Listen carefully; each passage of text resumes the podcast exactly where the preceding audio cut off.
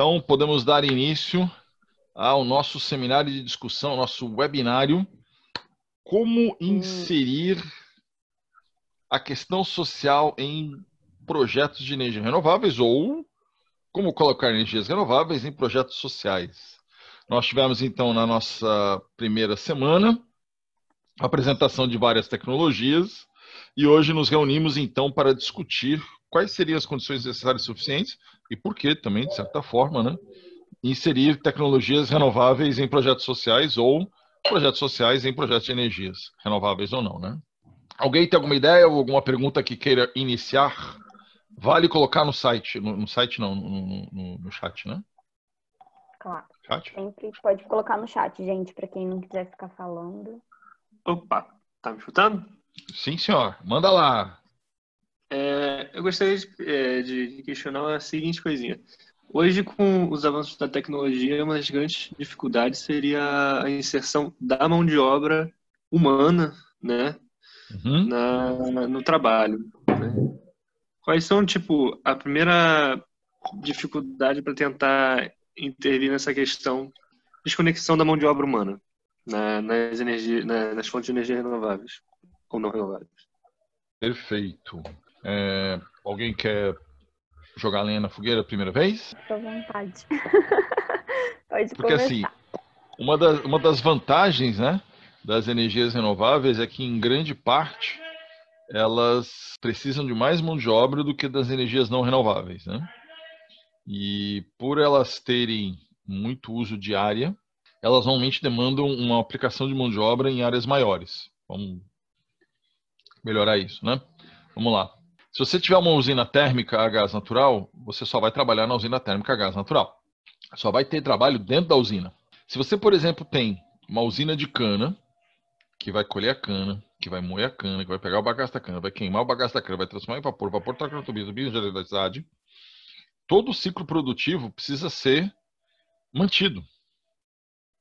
Então, o setor de biomassa, quando ele entra no na, na parte de valorização energética dos seus resíduos, ele tem essa vantagem de você precisar manter o setor produtivo para ter a valorização energética.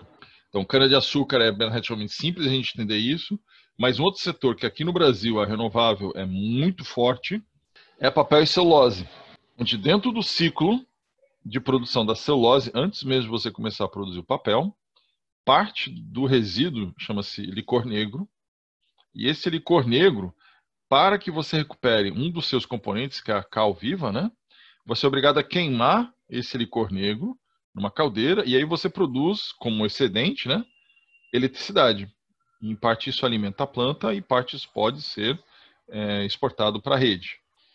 Então, assim, quando você olha na biomassa, a questão da geração de emprego não, nem sempre está ligado ao setor de energia, mas está ligado ao setor onde ele está dependente porque é resíduo. Quando você vai para outras fontes de energia, e aí vamos lá, típica brasileira, hídrica. Quando você tem energia hídrica, você tem todo um reservatório, você tem todo um sistema de manutenção da sua usina hidrelétrica.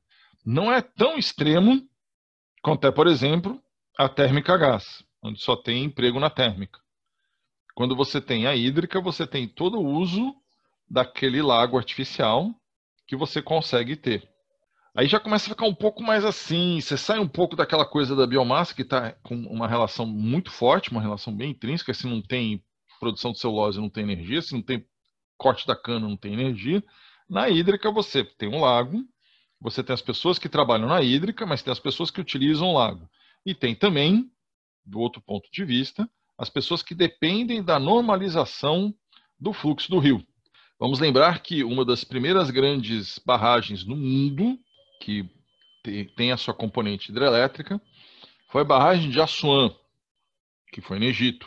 E a barragem de Assuã, que foi feita na época do Egito, que tinha um governo centralizado muito forte, ela visava fundamentalmente, além da questão de geração de energia elétrica, controlar as enchentes do Nilo, que já era algo que determinava o ritmo da vida das pessoas desde os tempos bíblicos, onde você tinha a necessidade de controlar as, as enchentes do Nilo para garantir a fertilização dos campos. Então, se não tivesse a enchente do Nilo, não fertilizava os campos, não tinha mão de obra e não tinha comida para o povo. Aí vamos para já uma, uma, uma eólica um pouco mais contemporânea. Vamos avançar aí coisa de uns mil anos. Vamos para a eólica. A primeira usina, registro de usina eólica né, que a gente tem é a, coisa, é a questão, por exemplo, dos moinhos de vento. O moinho de vento, ele fundamentalmente, na sua expressão é, medieval, né, ele é um moinho de farinha.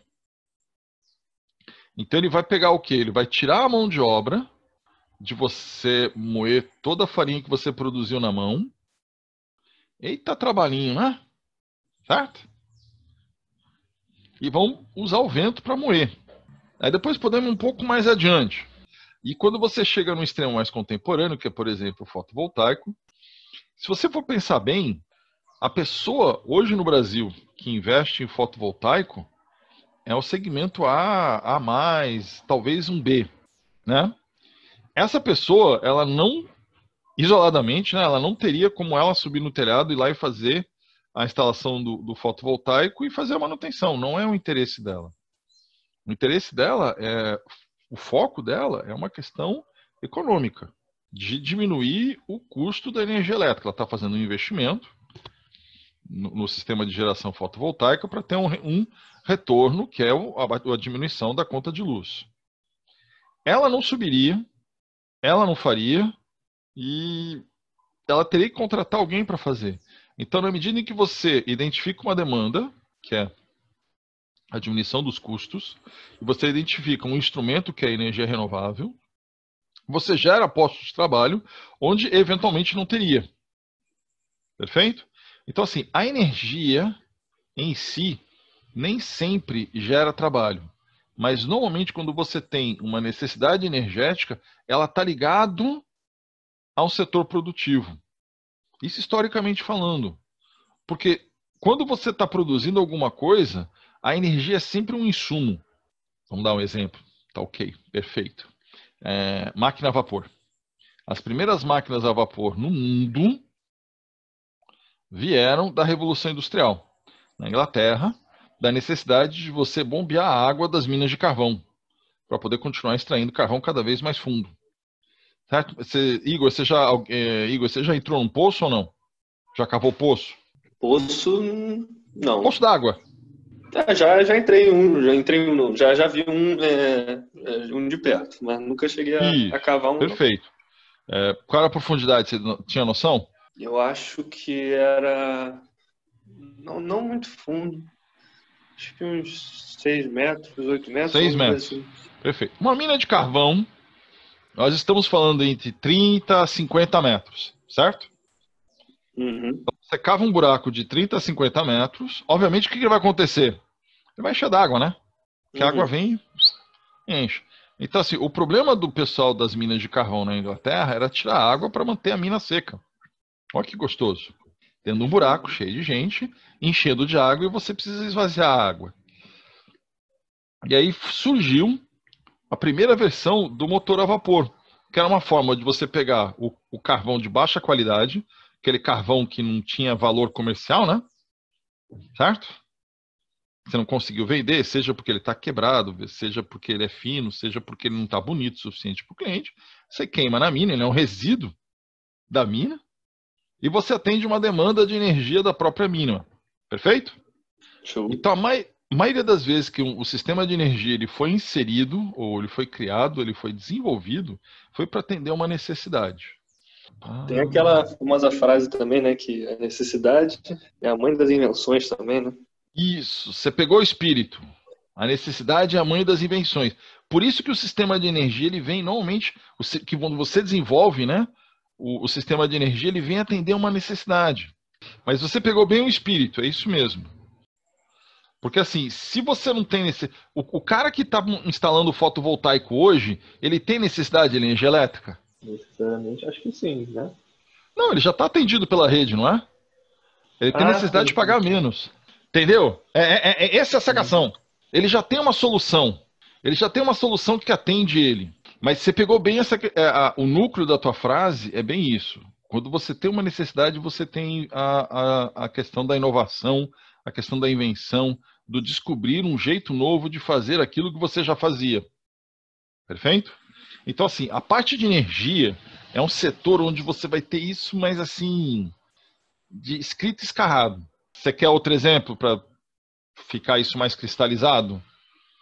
Pode ser, pode ser, por favor. Por que, que a gente produz biodiesel? Para a gente conseguir mais. É, Por quê? Uma eficiência energética melhor. Porque pro, pro, pro, preserve... o, o caminhão, quando você bota biodiesel, ele anda mais? Não, né? É, acho que seria mais para questão do, do, meio ambiente, né? De menos poluição, né? Na verdade, oh, é o oh, reaproveitamento oh. também do... Ah, ah, agora já está melhorando. Você falar que o Brasil produz biodiesel por causa do meio ambiente, é, como dizia aqui no Rio, né? E a Vivian aí vai me. Né? É, truco? Truco? Alguma vez na vida a gente fez na economia alguma coisa por causa do meio ambiente? Não. Não. Não é essa a proposta, né, gente? Não sei se vocês estão vendo aí na mídia. Todos os chefes de grandes corporações do Brasil, né? É, frigoríficos, enfim, multinacionais brasileiras estão indo no governo falar, pô, que é isso de ficar queimando a Amazônia, de não proteger, de liberar garimpo. Até os garimpeiros estão chateados, porque né, os, os garimpeiros legais estão ficando, que tem, que buscam legislação, estão ficando mal na fita. E todo mundo está indo reclamar no governo porque não está protegendo a Amazônia. Pela Amazônia ou por causa do reflexo na economia? Porque pelo fato da gente não estar tá conseguindo no exterior tem uma imagem de quem preserva o nosso meio ambiente, eles estão perdendo o negócio. É? Tudo bem? Fe, fe, fe, fe, como é, é? Como a gente fala na engenharia, fez sentido? Porque você proteger o meio ambiente, tudo bem, é, é, é, é uma razão moral. É uma razão, eu diria até ética, além de moral, se você quiser colocar dessa forma. Mas a maioria das decisões na engenharia, especialmente na área de energia, você faz as coisas muito bem colocado pelo Igor. A necessidade é a mãe da invenção. Nós temos uma commodity internacional que chama petróleo. Ela está sempre disponível? É. Em princípio, está sempre disponível. Nós temos a necessidade interna no Brasil que chama diesel. Às vezes, sai mais barato você produzir o diesel a partir do óleo de soja no Brasil ou qualquer outro óleo que você escolher, às vezes sai mais barato você comprar o diesel lá fora e produzir biodiesel, produzir diesel simplesmente, né? E aí, então é importante a gente ter o quê? Ter essas opções para a gente poder fazer um equilíbrio. Então, a geração do emprego, especialmente na energia renovável, ele está muito relacionado a esse balé de necessidades e opções. Então, assim, normalmente os sistemas renováveis têm mais geração de emprego do que os sistemas não renováveis. Porque o sistema não renovável ele tem até uma característica que ele é muito mais centralizado. Enquanto que os sistemas renováveis normalmente são muito mais dispersos. Aí, tendo mais área, você precisa de mais gente para tomar conta. Mas, fundamentalmente, você vai estar falando de atender uma necessidade daquele grupo social ou daquele grupo, daquele interesse econômico, e isso gera o sistema de energia. E ele vai usar o recurso que ele tem à mão. Então, aqui no Brasil, por exemplo, a gente usa muita hídrica, porque a gente tem muito rio. A gente usa biomassa, porque a gente tem biomassa. A gente usa os ventos do Nordeste, porque a gente tem vento no Nordeste. E agora a gente está usando energia solar, por quê? Porque nos grandes centros do Brasil nós temos energia solar. E que bom que onde isso está acontecendo a gente tem gente para usar a mão de obra. A gente capacita e desenvolve o mercado.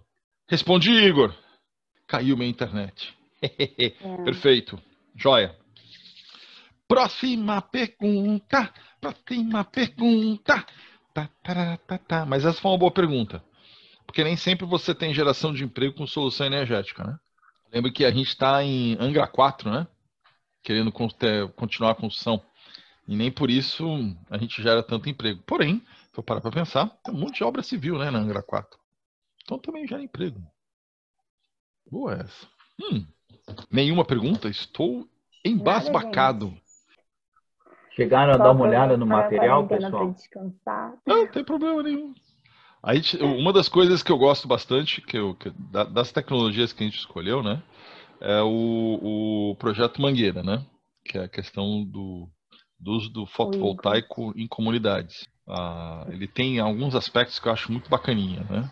Primeiro é essa coisa de que uh, tira a ideia de que quem está lá, né, quem está nesse território, é um, um tadinho, um coitado, um, um sem solução. Então, a gente lembrar que o ser humano é o capital mais versátil que a gente tem em muitas das situações.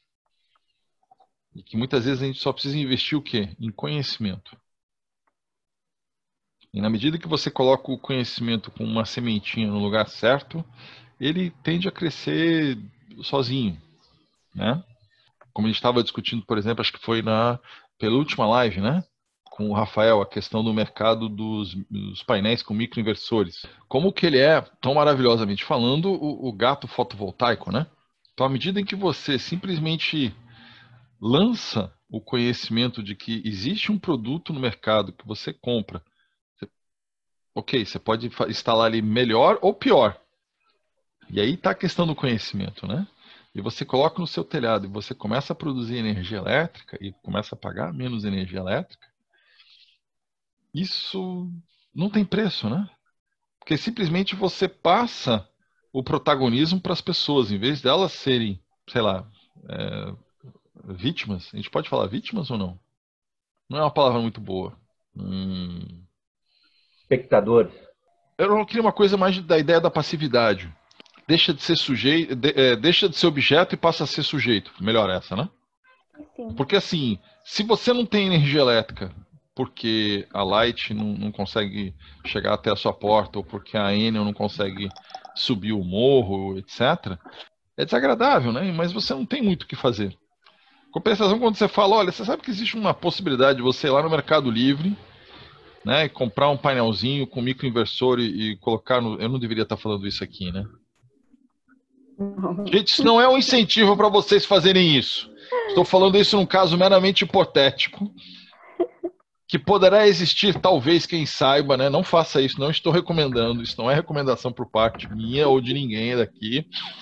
Você poderia, enfim, comprar esse painel, jogar em cima do seu telhado, ligar na tomada e, e parar de gastar energia elétrica. E isso é. Não, é peraí, rapidinho. Ligar na tomada?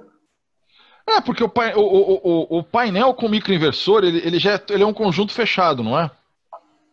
Se ele ah, toma mas sol... você vai ligar na, na tomada e vai poupar energia, fica meio confuso. Sim, porque, entenda, ele produz energia, não é? Aham. Uhum. Isso, e a, a energia elétrica, ela, ela vê diferença se vai para frente ou para trás? Não, eu acho. Não. É, é que você ah, só tá justamente. Você só tá, você tá acostumada com esse paradigma de que a energia elétrica só vem. Sim, sim. E ela só passa no relógio e você só paga. É, só vem, vem, vem, vem, vem. Não é isso? Nossa, que brabo. Vou comprar um negócio desse. Mas, mas, mas, mas, essa é a questão, entendeu, gente? Quando você joga a sementinha do conhecimento, aí você fala assim: Rapaz! Não é que eu nunca tinha pensado nisso antes? Né? É, é como a gente usa quando começa a faltar água. A gente começa, uh, chove, a gente vai lá, bota os baldes para dar descarga, não é? A gente está usando a água-chuva onde a gente usava antes água encanada. A gente tem uma necessidade, a gente usa né, o que a gente tem. Quando a gente tem a questão do, do, da energia da, da fotovoltaica, por exemplo, painel de microinversor, a, sua tomada não sabe se você está colocando ou tirando energia. O teu, a, a, a, o, você pode inserir energia.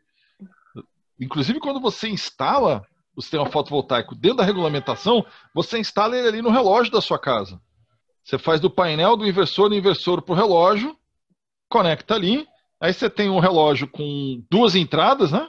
E uma saída. A saída é a saída da sua casa, que vai alimentar a sua casa. Uma entrada é o poste da rua, e a outra entrada é o teu sistema fotovoltaico. Então, literalmente, ele tem. Você vai lá e coloca a tomada nele. É. Só que isso está sendo feito dentro do relógio, então você não está vendo, né? Quer dizer. É, o relógio ele vai quantificar o que está. O que é, entra e o que o sai. O que entra e o que sai para depois a gente poder negociar financeiramente lá Isso. Né, a energia com, com a Enel, né?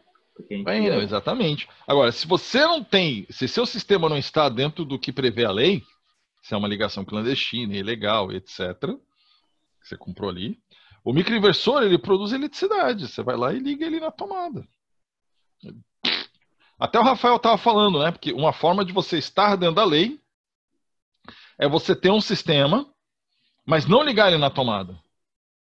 Você tem um aparelho que está ligado só no fotovoltaico. Ele falou, muita gente aqui no Rio, muita gente não, algumas pessoas aqui no Rio estão fazendo sistema fotovoltaico para alimentar o ar condicionado. Ele funciona, o ar condicionado funciona durante o dia quando tem luz, esfria a casa para estar tá fresquinho durante a noite. Aí o ar condicionado não gasta energia da rede, né? Perfeito, Rayane? Pegou, pegou a ideia, o espírito? Peguei. Eu, eu tenho uma pergunta, eu não sei se tem muito a ver com o tema, mas é que está aqui na, na cabeça. Eu uhum. tenho visto aqui perto de casa, tem uma casa que colocou o painel, né? Na verdade, tem duas, mas só uma que colocou uma plaquinha falando que. É, como é? Tem negócio. Amarela, é, atenção, é, autogeração nesse domicílio. Não, não é nem isso, não. É pior. É tipo é cerca elétrica, né? E aí cerca fala elétrica. geração própria. Aí eu então, lembrando... cuidado, geração própria. Não, isso é obrigado. Isso. A norma é, te obriga a colocar a plaquinha. Ah, tá. Eu não vi na outra casa, porque eu não passo em frente a outra casa. Tipo assim, eu vi que tem, mas eu não passo lá, então. É obrigado, é obrigado. Porque ah, a pessoa tá. que vem fazer, a, vem, vem fazer a manutenção, para ele saber que vai ter um circuito a mais ali. Assim, no poste mesmo do. No poste não, no relógio. É, no do relógio. poste só vai vir o fio da, da, da companhia. Mas quando uhum. ele olhar no relógio, fala, opa, o que, que são esses, né? Do poste, do teu então, sistema fotovoltaico da casa. Por que, que são esses dois a mais? Aí ele olha aquela plaquinha amarelinha e fala assim, opa! Se eu for de dia. Que era por causa de ladrão, entendeu? Pra não entrar na casa. Não, não, porque, do... por exemplo. Ah da cerca, cerca elétrica, no caso, né? Que ele falou assim, ah, cerca elétrica, cuidado, geração própria. Eu falei assim, ué, mas tem momento que não tá funcionando o, o painel solar, então geração própria eu fiquei meio assim. E eu, agora fez sentido a plaquinha. Isso, porque assim, Rayane, pensa bem.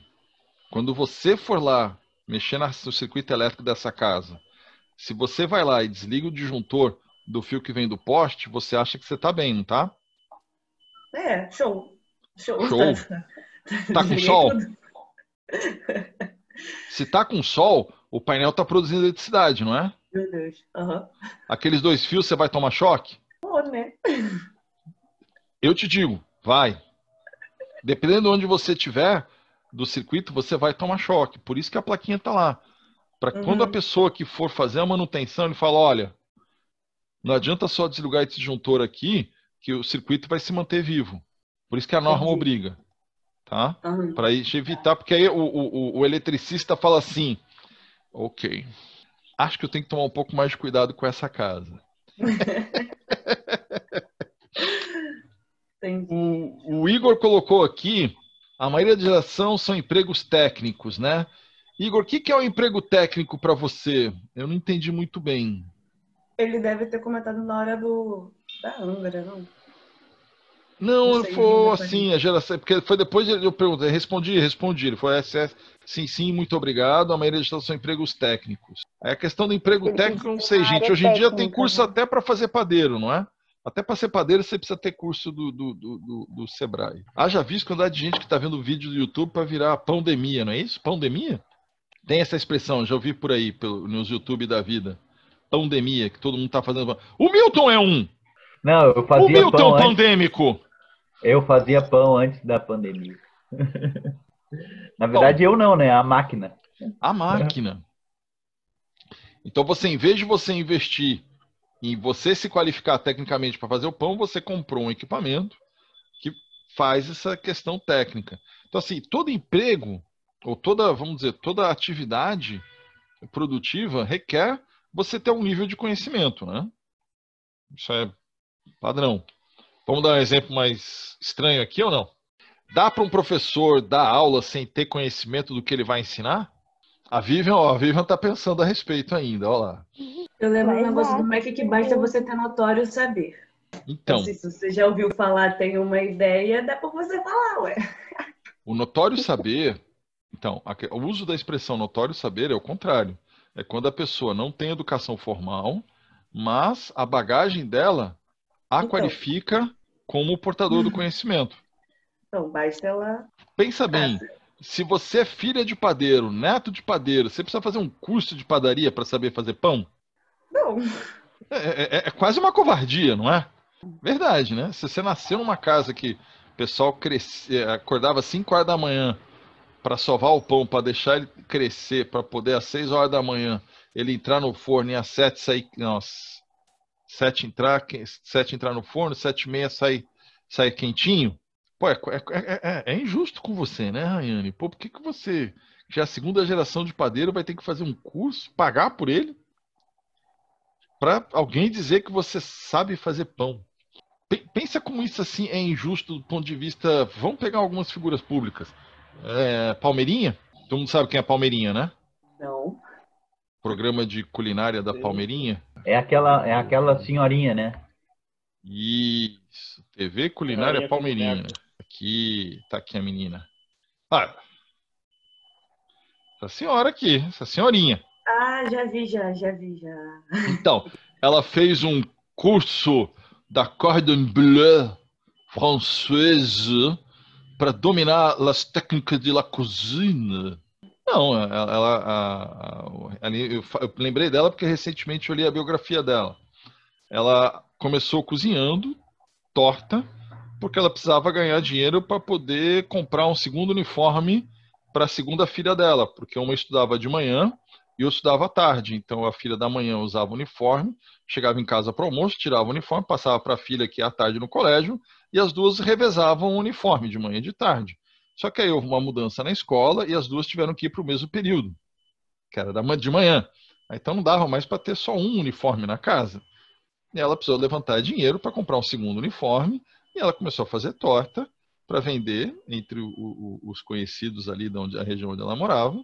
E com isso ela levantou dinheiro para poder comprar o segundo uniforme para a segunda filha. Assim, e aí hoje em dia ela está assim, já escreveu livro sobre culinária. E aí você fala para mim, ela precisa fazer um curso que dê para ela um diploma dizendo que ela sabe cozinhar. Ai? Ai ou não ai, gente? Ai, né? É negar a trajetória da pessoa como sendo validadora do seu conhecimento, né? É estranho falar isso, né? Existem sim algumas, é, algumas posições, alguns é, trabalhos que a gente gosta que a pessoa passe por um treinamento formal por questões de segurança. A parte de eletricidade é um deles. Você normalmente, por lei, não pode deixar que alguém que não tenha passado por um curso de eletricista trabalhar em circuitos elétricos. Mas é uma questão de segurança, gente, certo? Eu não sei se eu sou da época, mas meu pai era da época que você não era obrigado a ser farmacêutico para aplicar a injeção na farmácia. Mas hoje em dia você já é obrigado a ter. Você deixaria qualquer pessoa funcionar uma veia no seu braço? Enquete rápida. Quem deixaria? O cara meter uma agulha no braço de vocês? sem ter um, um, um diplominha. a resposta padrão da engenharia qual é? Tá difícil. Mas qual é a resposta padrão da engenharia? Depende. Depende. Ué, quantos usuários de Se drogas? Um parente meu que está cursando ainda não tem o ainda não tem ainda, ainda não, ainda não disseram, você realmente sabe enfiar uma agulha, mas assim, eu sei que a pessoa tá ali aprendendo e tal, de repente, sim, eu deixaria, apesar de não ter a certeza que ela sabe. Ela não Gente, tem diploma ainda. Mas, mas quantos usuários de drogas não têm diploma e se injetam? Você não precisa ter um diploma para aprender a, a para saber se injetar, a funcionar uma veia e injetar um, um, um, fármaco, né, na pessoa. A diferença é que o usuário de droga ele aprende rapidamente a distinguir uma veia de uma artéria, porque a primeira vez que ele aplicar alguma coisa numa artéria, ele vai ver o resultado que dá e vai ter que levar a pessoa para o pronto-socorro. Já você treina a pessoa, você capacita a pessoa para que ela saiba, para que ela saiba qual é a diferença entre funcionar uma veia e funcionar uma artéria. Ela faça sempre correto, que é funcionar a veia. Então, assim, essa coisa notório saber ela, ela, é mais sutil do que parece. Aqui no Rio, a gente estava falando de hábitos regionais, né? Tem uma coisa que é extremamente regional aqui no Rio, e é um hábito urbano muito forte, que é o churrasquinho da esquina, não é? Sim. Sempre tem. Churrasquinho de gato. Churrasquinho de gato. Isso. E o seu churrasqueiro de gato segue as normas da Anvisa? Ele Com tem carimbo do CIF? Não sei não, mas do sabor com certeza. Entendeu?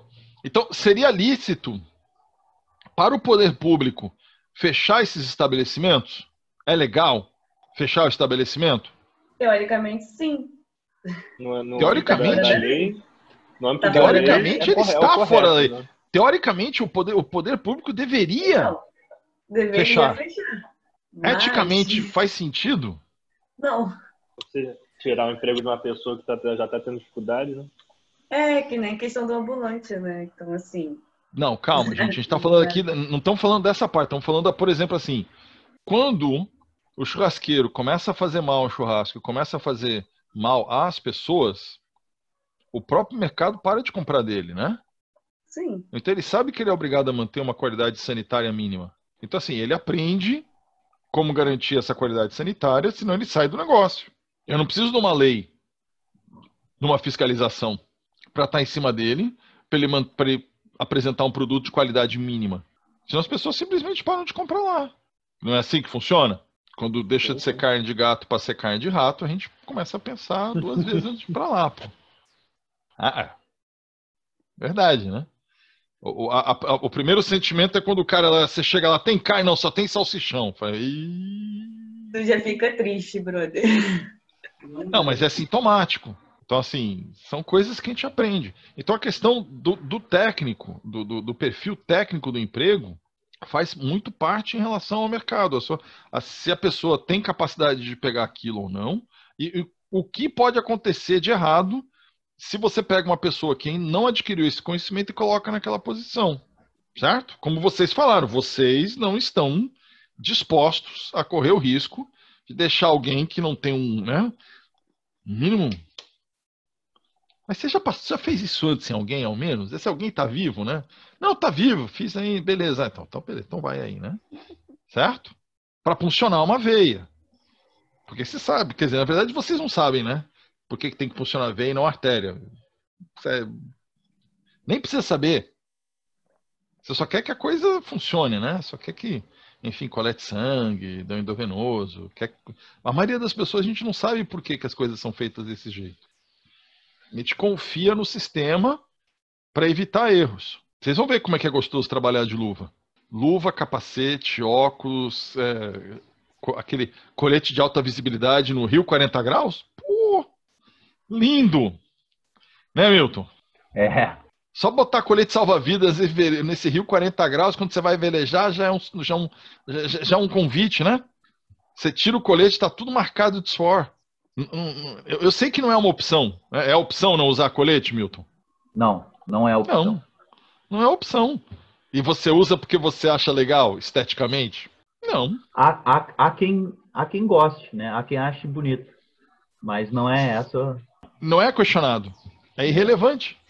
É irrelevante. É, é irrelevante. Porque é uma questão de segurança. E por ser questão de segurança, a gente aceita. Certo? Aqui no Rio ainda, ainda melhorou um pouquinho de 30, eu já acho que uns 20% dos motoristas andam sem cinto de segurança. Né? Você ainda vê gente passando. Homem, especialmente. Oh, maravilha, cara. Nossa, tem mais de 60 anos, então, tá no carro, tá com o braço para fora. é certeza. Isso, eu sempre hum. uso cinto de segurança. Me dá raiva as pessoas que ficam perguntando por que eu botei. Eu falei, eu quero ficar seguro no inferno. Porra. por que você põe o cinto? Eu não confio em mim, não é questão de confiar em você ou não, filha. É, é, é regra. Eu quero estar segura, me deixe. Você não quer pôr, não põe, mas eu vou pôr, eu sinto. Eu vou pôr, é normal, é, é lei. Entendeu? Assim, essa coisa da qualificação técnica, a gente não, não se questiona porque ela deveria ser óbvia, né? Assim como vocês, quando subirem no telhado, quando para botar os painéis fotovoltaicos, a partir do momento que ele está no sol, ele está produzindo eletricidade. Você pode ir lá meter o dedo e tomar um choque. Tranquilo? responder uma pergunta da questão técnica?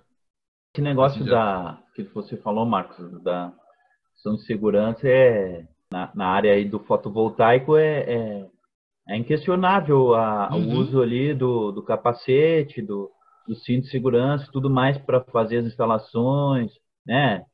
A gente está lidando com o risco de choque elétrico, risco de queda em altura, então são coisas que não que não estão no âmbito da discussão né, do, nego, do negociar, né?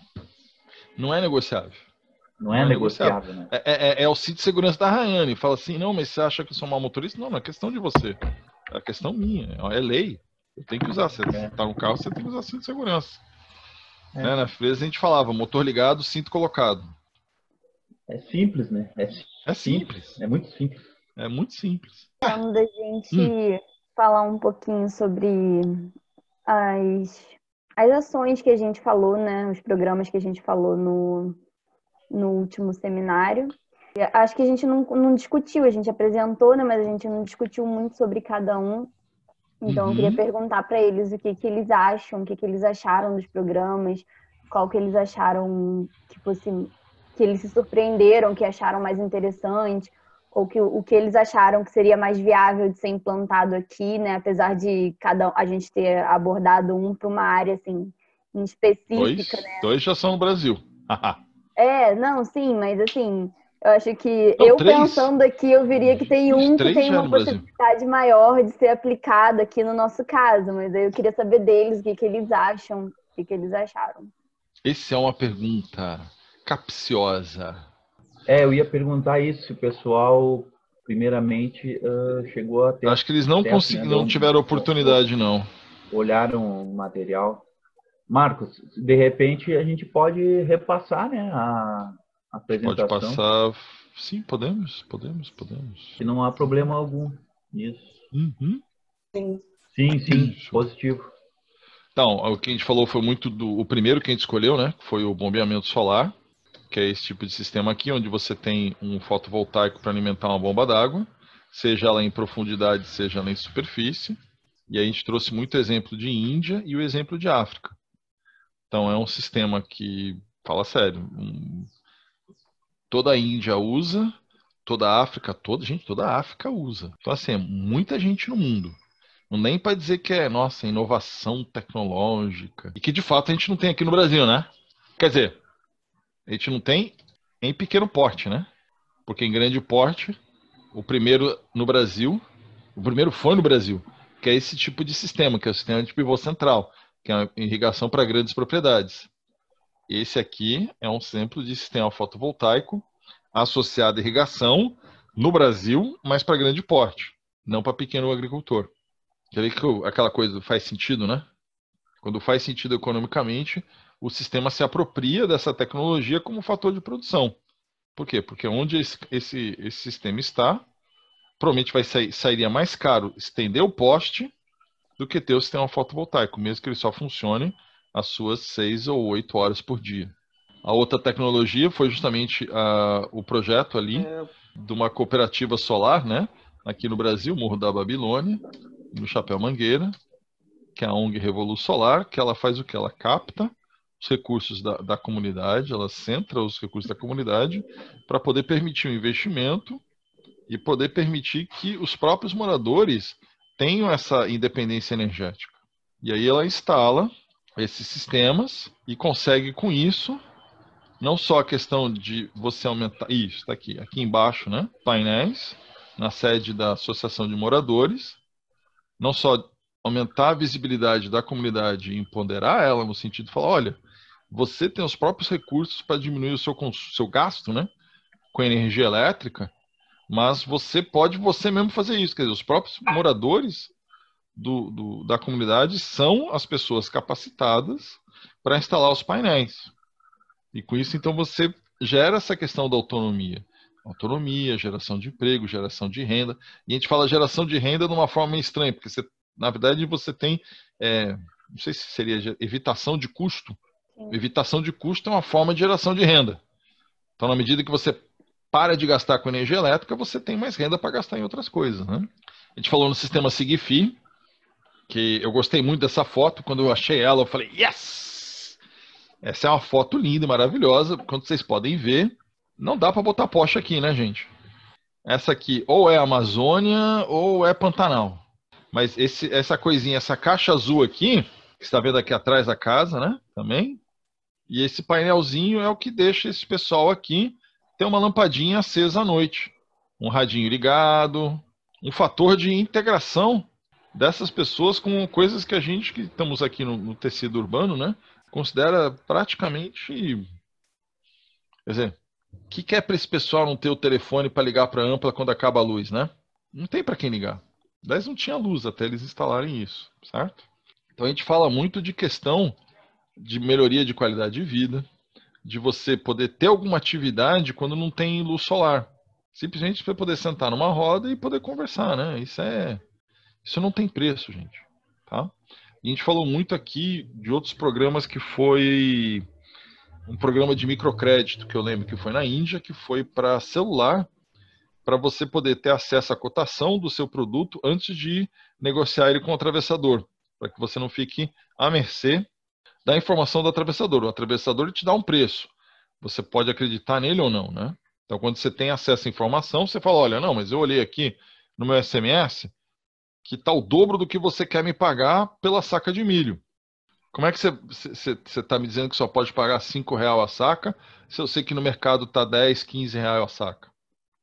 Aí você empodera essas pessoas para elas poderem ter um nível de autonomia infinitamente maior. Né? Então, assim, são opções de você gerar energia de uma forma renovável em sistemas remotos onde não tem poste. E isso tem uma série de implicações econômicas e sociais, mas principalmente econômica. Né? A outra foi a questão do aquecedor solar de baixo custo, que aqui é esse pessoal que faz coletor solar usando placa de forro de PVC. E com isso você simplesmente, até na verdade é meio ruim, né, para nós que somos o projeto fotovoltaico, que quer botar vocês para trabalhar em empresas que instalam sistemas. Porque esse pessoal da Sociedade do Sol, eles não querem atravessador. Eu quero que o usuário final se aproprie da tecnologia e faça e atenda a sua demanda de água quente. Indo comprar direto o material fazendo eles mesmos. Então cai muito naquela discussão emprego se é técnico ou não. A partir do momento que eu passo a técnica, e aí vocês podem ver, gente, tem até um monte de vídeo do YouTube de como fazer a SBC. Então, você passa a técnica adiante e ela segue sua vida. A, a tecnologia começa a ter vida própria, né? Hum, e aí a gente terminou com a Limergia, que é uma proposta já mais é, sistêmica, onde você tem, eu gosto desse mapinha aqui, você tem um ciclo fechado de gestão de energia, recursos dentro da propriedade agrícola para que aquilo que você use de um lado, que você produz de um lado, sirva de insumo para o outro lado na mesma propriedade. Então, por exemplo, você precisa de lenha para secar o teu, teu produto, então, parte da propriedade você vai plantar uma árvore de crescimento rápido para poder ter lenha para poder secar o produto. Ah, mas fora isso eu tenho também uma vaquinha que produz esterco. Ah, então você vai passar esse esterco para ou para uma esterqueira para alimentar o pasto ou vai passar para um biodigestor, para o biodigestor produzir gás, para o gás ser utilizado para secar o produto que você produziu na outra propriedade, ainda vai saber daí, sair do biodigestor aqui, o biocomposto que você vai utilizar para é, fazer a reposição nutricional, ou é, adubar, né? A pastagem que gera grama, que alimenta a vaca, que alimenta o biogestor, que produz o biogás, que gera também o biocomposto, que alimenta o pasto, que alimenta a vaca, que produz esterco, que produz o gás, que produz o E aí você consegue fechar esse ciclo e conseguir então uma produção mais sustentável, né? E a gente discutiu bastante aqui foi a questão de imitar, mimetizar isso, de mimetizar no microcosmos a sustentabilidade que a gente quer para a sociedade, né? Porque nós, em princípio, como ideia, queremos uma sociedade sustentável. Então, para a sociedade ser sustentável, os seus tijolinhos menores têm que ser sustentáveis. Então, uma propriedade agrícola que produz alimento e que tem uma solução sustentável de energia é um interesse para a sociedade. Né? E aí entrou um dos quesitos mais fundamentais, que é a questão da educação, que é justamente a missão do MPA, né? que é o Movimento dos Pequenos Agricultores. E a gente teve uma discussão sobre cesta camponesa. Alguém conhece cesta camponesa? Já ouviu falar ou não? Ele disse nunca ouvi, o, Igor. O Igor, é, o Igor. perfeito. Igor, a cesta camponesa. Então, assim, ele é um programa que visa praticamente perfil A e perfil B. Os produtos costumam ser um pouco mais caros do que você encontrar na gôndola do supermercado, mas eles são de qualidade superior. Então, é uma forma de você permitir que uma parcela da sociedade acesse um perfil de produção extremamente específico, que é produção familiar aqui no estado do Rio, e você tira o atravessador. Então é uma ideia de você aproximar os dois polos, produção e consumo, e fazer o quê? Uma ponte que tenha uma relação mais justa de equilíbrio entre custo e remuneração. E o MPA, essa é uma das, frentes que ele atua, especialmente aqui no Rio. E ele atua também no nível das propriedades agrícolas, trabalhando muito a questão que a gente vê ali naquela foto embaixo, que é aquele bando de pezinho, ou seja, a questão de educar as crianças, né? Porque sem educação você não tem mudança de médio e longo prazo. O, o, o, as outras formas que a gente tem de mudar a sociedade são. Agora eu tenho que escolher as palavras, né? É, não sei se injusto é uma palavra boa. Temerário é uma palavra boa ou não, gente? Temerário é uma palavra boa? desejáveis. Uma forma da gente mudar a sociedade, por exemplo, é a gente fazer lei. Uma forma da gente mudar a sociedade, gente? Uhum. É legal. E quanto mais lei, mais justa é a sociedade? Não. Não. Tanto é que a gente tem aqui no Brasil a frase que o europeu nenhum lembra, é, não entende, que é essa lei não pegou. né? Então, assim, um é lei. Segundo é, é instituição de repressão.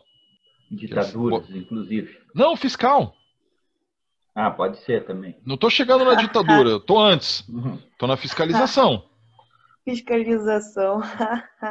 não, é, é uma forma, não é uma forma de você mudar é a sociedade? Uma forma. Agora, se a gente tem. Gente, de novo, isso que eu estou falando assim, são formas de Seria mudar a sociedade. Seria a gente pode fazer leis. É um nível. Leis que, leis que, que, que te botem na cadeia, é, ou leis que, Milton, te, precisa, Milton, precisa, que, do, que doam no bolso.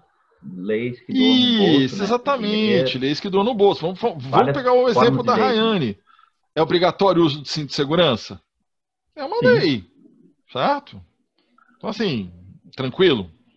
Tranquilo. Grande parte da população, inclusive, achou de boa a ideia de usar cinto de segurança. Acharam lindo. Assim, não, é, não, eu uso. Gente, assim, é, é, eu lembro desse momento bem simples. Né? Assim, mas por que, que fizeram essa lei? Né? Teve uma parte da população que teve essa indignação de falar: Ué, precisava de uma lei para usar cinto? Eu já usava cinto antes. Exato, hum. essa é a questão. Eu ia, eu ia tocar nesse ponto. é porque, porque você porque tem que passa gerar. Pelo bom, Passa muito pelo bom senso. Passa né? pelo bom senso. E como é que você gera bom senso? Com instrução. Com educação. Com educação. Entendeu? A partir do momento que você vê, você aceita, ele passa a ser bom senso. É que nem soltar pipa com linha chilena. Filho, eu não faço isso. Não faz de jeito nenhum, em hipótese alguma. Porque quando eu era. que eu vou. Ai, que lembrança horrível. Quando eu era pequena, um grupo de. Sei lá como posso chamar eles, a palestrantes, sei lá, foram na escola, né? Falar hum. como era ruim e tal. Gente, eu lembro até hoje. Era uma televisãozinha de 14 polegadas, eu acho. Mostraram um cara com. Ai, gente, com o pescoço aberto aqui. Aquilo Nossa. tanto. Eu falei assim eu não quero nem soltar pipa nunca mais, tá ligado? Gente, sério, eu tô rindo, mas é de nervoso, assim, é, é traumatizante. Até hoje a imagem é nítida na minha cabeça. Sim, sim, Essa sim, situação, mas... assim. E eu não consigo, não dá. Não vou. Não dá, não dá, não rola. O negócio deu efeito. Pelo menos pra mim, o negócio fez o efeito. Que eles queriam, de eu tomar horror linha chilena, não. É, mas isso, isso é. A gente fala, é quando você precisa é, gerar impacto por choque. Pois é, e a linha chilena é, é proibida. E até hoje a gente tem gente que usa. Sim, né? E, sei lá, não adianta só ler isso, a gente não tem uma fiscalização. Mesmo quando a gente tem, ela ainda não é suficiente porque a produção é muito grande, o, o uso é muito grande e é complicado, né? As pessoas estão, sei lá, tipo, é meio pensar na fiscalização assim, né, para coisas nesse sentido que é um pouco que apela um pouco mais para o bom senso. É muito delicado porque se a gente for botar fiscal para tudo isso, a gente vai ter que precisar de mais gente trabalhando do que a gente vivendo, porque é muita coisa. Então, realmente, pensar na questão da educação, e aí, né, o cara foi lá na escola, explicou pra gente, e falou de várias pessoas, motoqueiros que morriam na situação, e aí explicar tal. Trouxe esse momento, foi importante, pelo menos para mim. E acredito que não só para mim, sabe? Outras pessoas, outras crianças devem ter ficado chocadas com o fim, vendo a... se elas não estavam nem aí quando virou o pescoço, assim, acho que elas entenderam a mensagem. Então, mas tem formas, a gente fala assim, tem formas mais elegantes de você produzir o mesmo efeito sem necessariamente você chocar as pessoas, né? É, isso é, mas acho que por causa do momento eles foram bem apelativos, assim, na época estava acontecendo muitos acidentes e tal, mas é, tem, Ué, tem gente... como educar sem fazer esse choque todo, traumatizar uma criança que com 23 anos ainda lembra da imagem do pescoço degolado. É, mais ou menos. Dependendo com quem você falar, eles vão ter opiniões divergentes. É, sem querer parecer muito estranho, mas a gente teve agora, nesse novo momento do ministro da Educação, um vídeo que ele defendia o uso da, da violência física como um instrumento de educação, não é? que aqui no Brasil ainda é um debate muito, muito é, incerto. Incerto? Podemos usar incerto ou não? Que a, a expressão, se eu ver se eu me lembro direito, a, a palmada no momento é um certo. Pouco retrógrada essa é a opinião brasileira sobre a, o uso de violência na educação. Mas, você, mas, mas já tem... é lei, né? Apesar de já ser lei, ainda tem essa discussão, assim. O que é Entendeu? estranho, entre aspas, né? Porque assim, já passou pela discussão, entre aspas, e já foi sancionado e se tornou parte da nossa Constituição. Então, assim, não que a Constituição não possa ser questionável, não, mas sabe, sei lá. não é, é, é, o, o... É, é o que vocês falaram, assim, primeiro, podemos fazer uma lei? Podemos fazer uma lei. Ajuda? Ajuda né, colabora, legitimiza, torna público, fala, nós como sociedade temos essa declaração. É, é necessário o suficiente? Não. Aí você faz uma fiscalização. Aí vem a fiscalização e fala, ah, mas tá errado. Fala, tá errado por quê? Não interessa, tá errado. Aí o que, que você faz para dizer que tá errado? Ou tu aplica uma multa, ou faz como né, a Rayane, que bota uma foto bem chocante, uma pessoa degolada por um, né, para uma criança de 5, 7 anos, porque senão vai acontecer isso. Ou você chega para um educador que tem poucas opções de ferramental, que tem um, não dominou ainda, por exemplo, ferramentas para disciplina, ou não está em condições boas para você trabalhar, e você, como educador, tem que pensar o que, que eu vou usar da, da, dos meus conhecimentos para fazer uh, essa, esse grupo de pessoas ter o comportamento que eu quero. Uma das ferramentas que a humanidade sempre usou foi a violência. Faz isso por quê? Porque eu estou mandando. Não é assim? E se você não fizer porque eu estou mandando, você vai apanhar. Em muitos níveis, isso é extremamente efetivo. E a sociedade brasileira tem esse discurso. Ou vocês, vocês vão dizer que não tem? Tem, tem, porque também grande parte da sociedade brasileira foi criada à base desse, desse Entendeu? método, né? Isso. E é um método que, enquanto sociedade, a gente reproduz. E, e isso é a importância, entendeu? Você fala assim, peraí, mas se bater é ruim, por quê? Por que, que aquela instituição ou aquele grupo né, usa de violência? E aí vai vários níveis de violência, não precisamos nem falar de violência física. A gente pode falar de violência verbal, a gente pode falar de, de desqualificação, que é uma forma de violência sutil, mas muito agressiva, que todo mundo aqui, aqui a gente conhece assim. É, é, mas por que, professor? Porque é assim. Que um professor não, não usa essa fala em sala de aula? Porque eu sei e você não sabe. Isso é uma violência, gente. Ou vocês vão dizer que não é uma violência? É uma violência. É uma forma de violência, né? E enquanto isso se reproduz na sociedade, a gente é, legitimiza, né? O uso desse instrumento em diversos níveis diferentes. Grita mais alto. Quem grita mais alto tem mais razão. Nós estamos em maior número, portanto nós estamos certos. É que nem falam que a democracia é para a maioria, né? É, entendeu? Assim, então assim, o Churchill tem uma frase que eu gosto muito. Todo mundo conhece o Churchill ou não? Ele foi o primeiro-ministro, o presidente, né, da Inglaterra durante a Segunda Grande Guerra. Ele fala assim: odeia a democracia. Mas enquanto a gente tiver algo melhor, a gente vai ficando com ela, né? E é verdade. Né? Porque nem sempre a maioria está certa. Mas a democracia não é a maioria, né? É uma interpretação ah, que fizeram. Não, a democracia, o sistema de tomada de decisão da democracia, ele é através do voto majoritário. Sim, mas. É, entendeu? Não é bem Horrível, assim, né? entendeu? Quem fez não. é todo mundo, e, e, entendeu? Vamos atender o que a maioria quer, acabou, entendeu? É o que acontece. Mas não então, é o que lá. deveria acontecer no sistema. Pelo menos é o que eu interpreto, assim. A democracia diz que o modo de decisão é por voto da maioria. O, o, o sistema de decisão é por voto. Né? E a gente elege alguém que teoricamente nos representa. Sim. E aí essa pessoa que nós nos sentimos representados irá tomar as decisões por nós. É que nem na infância, gente. Quando a gente é pequenininho, a gente aceita de bom grado que pai e mãe decidem o que a gente vai comer, não é? Botou no prato, come. Não tem muita opção. A gente não. vai crescendo. De bom grado é uma palavra muito forte. Não, quando você é criança, você tá com fome. Ah, meu irmão era nojento. Tinha coisa que não desce, não. Não, não mas pensa antes disso. Pensa quando você Sim. é uma criança de colo, um, um dia de vida. O que te dá, você vai comer. Você não tem discernimento, né? Aí uma semana de vida você já aprendeu que ok.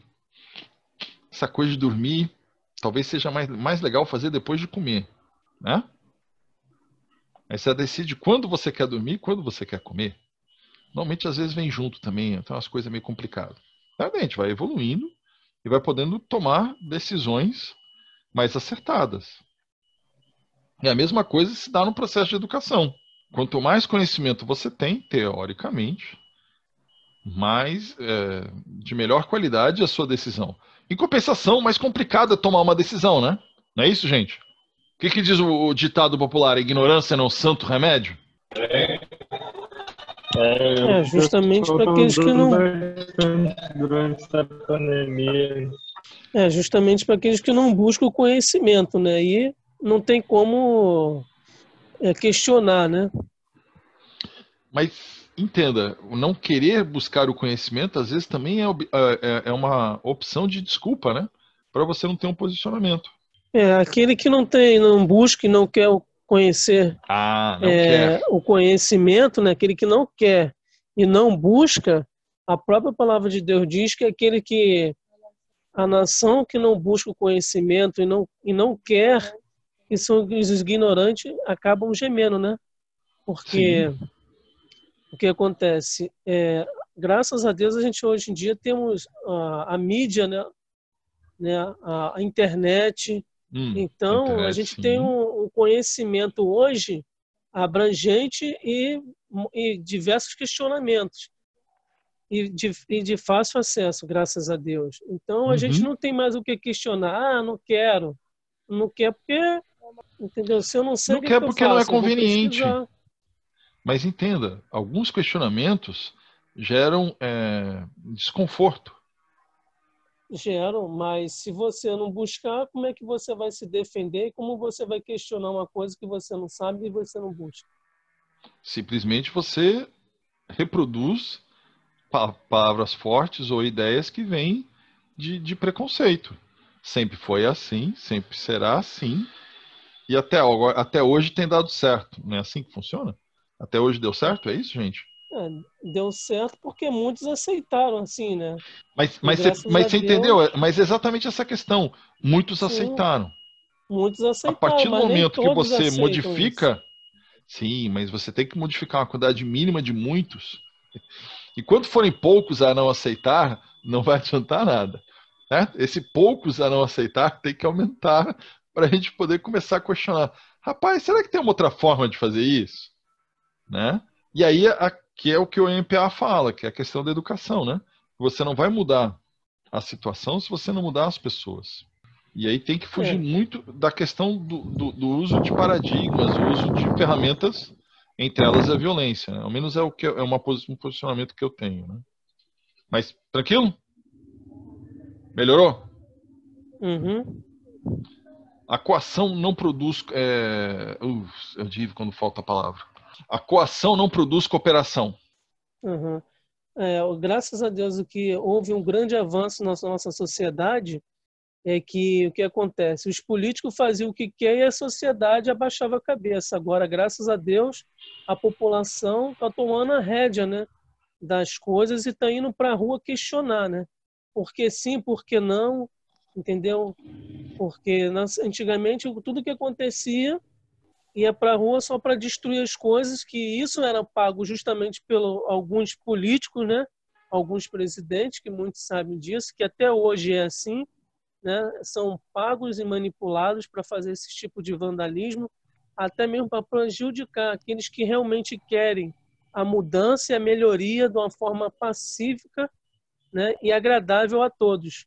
Mas, a, a, na verdade, o que manda é o poder, né?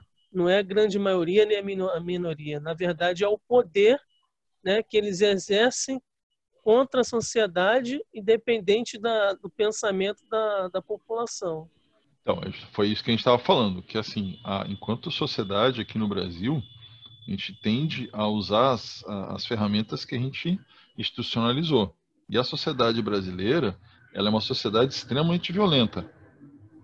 E a violência que a gente mais vê dentro da sociedade brasileira é uma só passar a moto é uma violência que não é tão explícita. É uma violência onde você descaracteriza o outro é uma violência onde você esvazia o direito do, do, da outra pessoa é uma violência que diz que não isso não deve ser discutido porque já foi afirmado já está claro e você tira o direito do outro de questionar a realidade isso é uma forma de violência que aqui no Brasil é muito praticada, e praticada inclusive institucionalmente.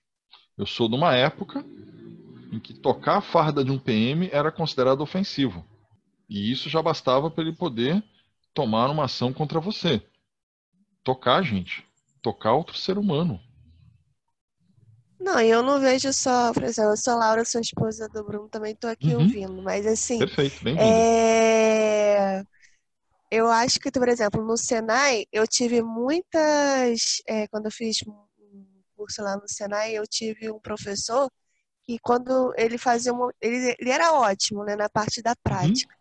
Mas na parte da teoria, por exemplo, matemática, porque eu fui professora de matemática por alguns anos, uns 10 anos praticamente, e aí quando o, ele fazia alguns cálculos totalmente errados na parte da matemática de forma tão absurdas, Aí eu questionava ele, ele falava que, é, que eu errei e tal, essas coisas assim, ao ponto de jogar, assim, por exemplo, para a turma a, a nota né, da prova, porque na prova eu errei uma coisinha que era matemática para é, erro segundo ele, entendeu? Mas para mim estava uhum. certo. Ele te desqualificou. e ele tentou me humilhar. Ele te desqualificou. Exatamente. E da mesma é uma forma de violência. Aham. Uhum. Aí, na, na, por exemplo, lá na UF, né, eu fiz, eu fiz pedagogia na UF, e aí na parte de antropologia, na, na, na aula de antropologia, a professora estava toda feliz que eu tinha ido para os índios, para o quilombola, né? Aí estava uhum. tirando um monte de coisa. Quando descobriu que eu fui a, a favor né, de missões, que eu, que eu fui missionária voluntária da, da igreja evangélica, por exemplo, ela simplesmente começou a me perseguir em sala de aula. E aí, Sério, não tô brincando, não. Do tipo assim. Não, é engraçado. O, prova, que, eu mais vi. Prova, é, uhum. mas, por exemplo, teve uma prova de dupla, onde eu estudei pra caramba. A garota que fez comigo, junto comigo, tirou até como se fosse um 3, entendeu? E eu tirei como se fosse um 3. E eu fui para VS na antropologia no primeiro período por causa dela. Entendeu? É uma coisa uhum. absurda. Não, e, e, é o mais engraçado assim, como ela muda o posicionamento dela ao longo do processo. Sim, ela é toda feliz que eu tive, por porque eu tive experiências é... em campo, né? E com a questão da cultura, assim. Aí, a, a, aí quando eu cheguei e falei o, é, o propósito, né, a missão que eu fui lá fazer, ela foi e ficou revoltada. Entendeu? Mas, mas, mas reflete muito essa assim, essa falta que a gente tem, essa falta é uma palavra ruim. Essa dificuldade que a gente tem enquanto ser humano, assim não é só Brasil, da gente enxergar o outro. Sim. Porque o outro não sou eu. E o outro tem direito às escolhas dele. É, é, é, é dói. É, é, é um aprendizado difícil a, a gente brinca dizendo que a gente primeiro é obrigado a, a, aceitar esse tipo de coisa quando a gente tem filho, né? E o filho começa a virar adolescente, porque a gente quer que o filho seja uma cópia nossa, né? Eu, como quando comecei a dar aula, eu também tinha essa, essa ideia do paradigma, né? Não, eu vou transformar os meus alunos em mini-eus. Eles vão sair da minha aula pensando exatamente como eu penso. Isso é ser um bom professor reproduzir o meu, meu conhecimento, o minha, meu conhecimento, a minha forma de pensar nos meus alunos. Olha que doideira. Né? E na verdade isso é uma forma de agressão. É você não respeitar o, o outro, o direito dele ser o que ele é. Ou o que ele quer ser, porque às vezes a gente nem sabe o que a gente quer ser, né? É doido, não é isso? E na área de, de renováveis, isso parte também, um, passa um pouco. Porque assim, quando você empodera uma pessoa por exemplo, a técnica do SBC, ou pode ir lá no Mercado Livre, comprar teu painel fotovoltaico, fazer teu gato solar, quem tem que tomar a decisão entre querer ter o aquecimento solar usando um, um forro de PVC ou decidir ir comprar o, o, o kit fotovoltaico e fazer seu gato solar? Não sou eu, eu só passo o conhecimento. É a pessoa que ela, que ela tem que tomar a sua decisão e sentir-se bem com a decisão que ela tomou e respeitar quem toma decisão diferente. E isso é um exercício, gente, muito difícil. Nossa Senhora. Porque vem com você fala que os budistas falam isso, né? Ah, todo controle é uma ilusão. Eu acho isso lindo. Que quando você deixa de querer controlar as coisas, você o mundo é do jeito que ele é. Você não precisa nem aceitá-lo e nem, nem recusá-lo. Ele é do jeito que ele é. E pronto. Né? Liberdade. Só lembrando que todos os vídeos estão disponíveis no site do projeto, que é esse aqui que eu estou botando lá no link também, que se ninguém nunca visitou, está em época de pandemia para visitar e ver todos eles. Fala, Igor, manda lá. É, você comentou sobre essa situação de é, da educação, né? Recentemente uhum. eu fiz um cursinho de educação ambiental muito interessante que me fez pensar no, no âmbito dos educadores, né? Eu sempre fui educado, né? E nunca parei para pensar que eu também educava. Né? Toda essa questão, muito interessante isso. Eu, não tinha, eu, eu saí do ensino médio agora há pouco, estou com 20 anos, né? vim agora para a faculdade e aí estou começando a pensar de uma forma mais crítica. Né? Aí, Bom, fico feliz. É muito interessante a forma que, como é que a educação ambiental tenta trazer as energias renováveis para a nossa sociedade atualmente, uhum. entendeu? E o pensamento do, sobre o meio ambiente, né? Que é das principais coisas é o seguinte: a forma como eles introduzem a, a educação nas pessoas não é uma forma agressiva, é uma forma para tentar é, realizar um pensamento crítico no, no aluno Uhum. Entendeu? Que desde pequeno vai ter contato com esse tipo de coisa e vai pensar no futuro, pô, por que, que jogar lixo no chão é errado? Pô, por que, que energia solar e por que, que energia eólica é mais, é, é mais interessante para a gente do que energia a, uma termoelétrica da vida? né, que gera tanta energia para a gente. Ah, né, e, é, e é isso que, que no, no âmbito lá da educação é, ambiental fez, me fez pensar que é, eu tenho essa paixão pela energia sustentável, energia renovável, justamente porque esse projeto de ensino já foi introduzido no passado e eu fui um dos alunos que captei esse conhecimento, uhum. entendeu? Essa paixão. Né? E isso é muito interessante para pensar como nós somos formados hoje é, é, criterialmente, né, pela forma que a gente também vai levar os conhecimentos para as próximas gerações. Né? Tudo que a gente fala, digamos, é uma é uma arma, né? Que pode ser para o bem ou para o mal na outra Isso. pessoa. E, em educação a gente prefere usar uma palavra um pouco mais neutra, que a gente fala é, gera uma abertura. Isso, perdão. né? Porque assim, tudo que, que você vê, tudo que você as coisas que você presencia, se você fizer de uma forma educativa ou de, uma, de um ambiente adequado, gera abertura para uma mudança de pensamento, uma mudança de postura, de um questionamento. Então, assim, ele é justamente isso que você falou. Se você provoca a abertura ou você gera essa abertura, a própria pessoa se reposiciona. Você não precisa nem de uma lei, nem de uma fiscalização e nem da coação. Ela, ela mesma escolhe uma atitude cooperadora. Ela uhum. entende o, o, o, valor da ação dela. E você empodera como, como você mesmo falou, agora eu me sinto um educador. Exatamente. E hoje um dos grandes problemas do ensino, principalmente o ensino básico, né, do ensino fundamental ao médio, né, é que a gente, é que muitos professores tentam implementar um, um novo meio de, de conhecimento de forma que é o pensamento crítico, né? Que hoje em uhum. dia é algo muito muito raro e é, pô, quantas vezes eu já já tive aulas que era o quê? Decorar para fazer a prova.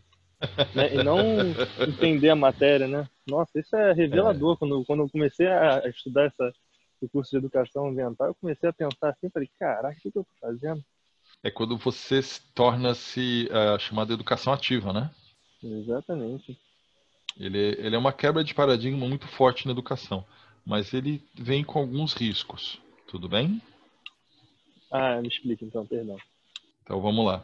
É, para o educador que está no, no, modelo de, de, ensino que a gente chama ensino bancário, que é passar o conhecimento e cobrar ele na prova, né? Ele é uma situação muito confortável, porque uhum. ele não tem, ele não vai ser questionado sobre a atitude dele, por exemplo. É verdade. Vamos pegar um exemplo muito simples, bem tranquilo. Você falou em um curso de meio ambiente.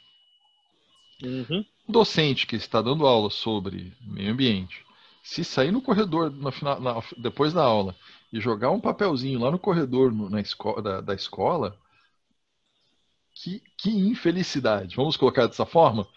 Tudo bem? Que, que hipócrita, né? Que o pessoal começar a Não, pensar, não, vamos dizer que infelicidade, que infelicidade, você não infelicidade. sabe. A gente pode dizer, puxa, que infelicidade, né? Ele. Uhum. Tudo bem? Não precisamos chegar no Jesus de valor, mas você pode falar, puxa, tem alguma coisa estranha aqui, né? Isso passa uhum. muito, por exemplo, quando você sai do modelo bancário e você entra no modelo de, de educação ativa, como a Laura estava falando, você tem que aceitar o aluno como ele vem, com é, pró e contra, né? Ele traz a sua bagagem. E isso, do ponto de vista de educação, não é não é, não é confortável para o, o, o professor. Uhum. Você deve ter lembrado que no começo do teu curso de, da área de ambiental, as primeiras aulas foram bastante caóticas, né?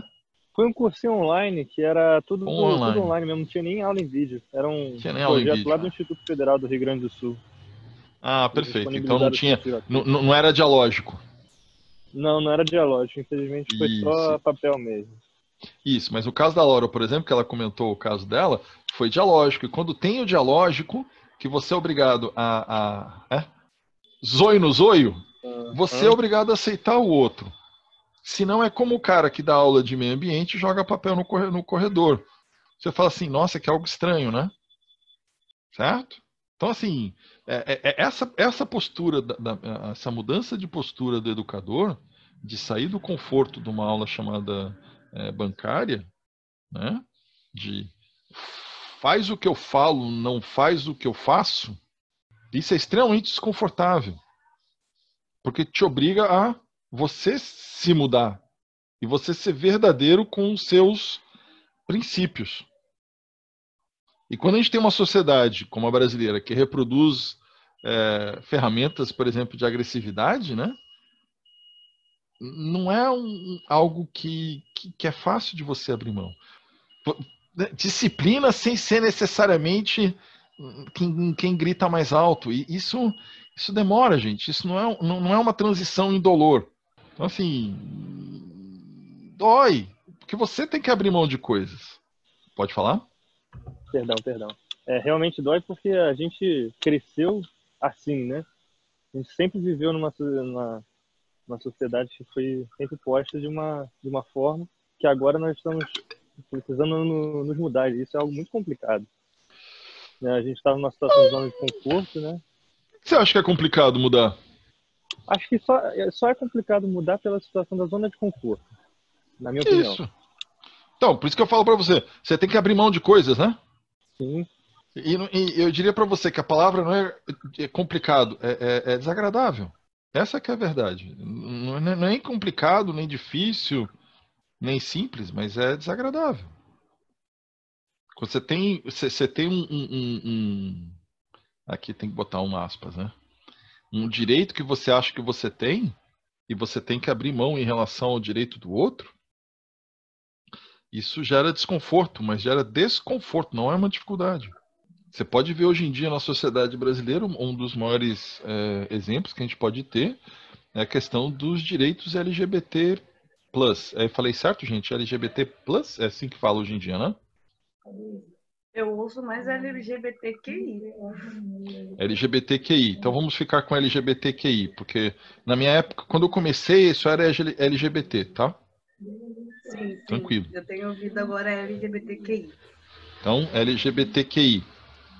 Uma das principais mudanças que a gente tem tido é de direitos LGBTQI. Agora, esses direitos são observados na prática? Não. Pode usar, é, usa uma expressão que eu gosto assim, não necessariamente. Entendeu? É. É, exato. Não necessariamente. Então, assim, a gente, lá, lá naquele nível, leis, a gente mudou as leis? Mudamos. Mudamos mudamos as leis. E, por exemplo, hoje, em muitas instituições públicas, você tem o reconhecimento desses direitos? Tem. Se você olhar há, cinco anos atrás, nossa, mudou muito. gente, a gente está falando, por exemplo, direito de uso de nome social. Uma coisa. Né?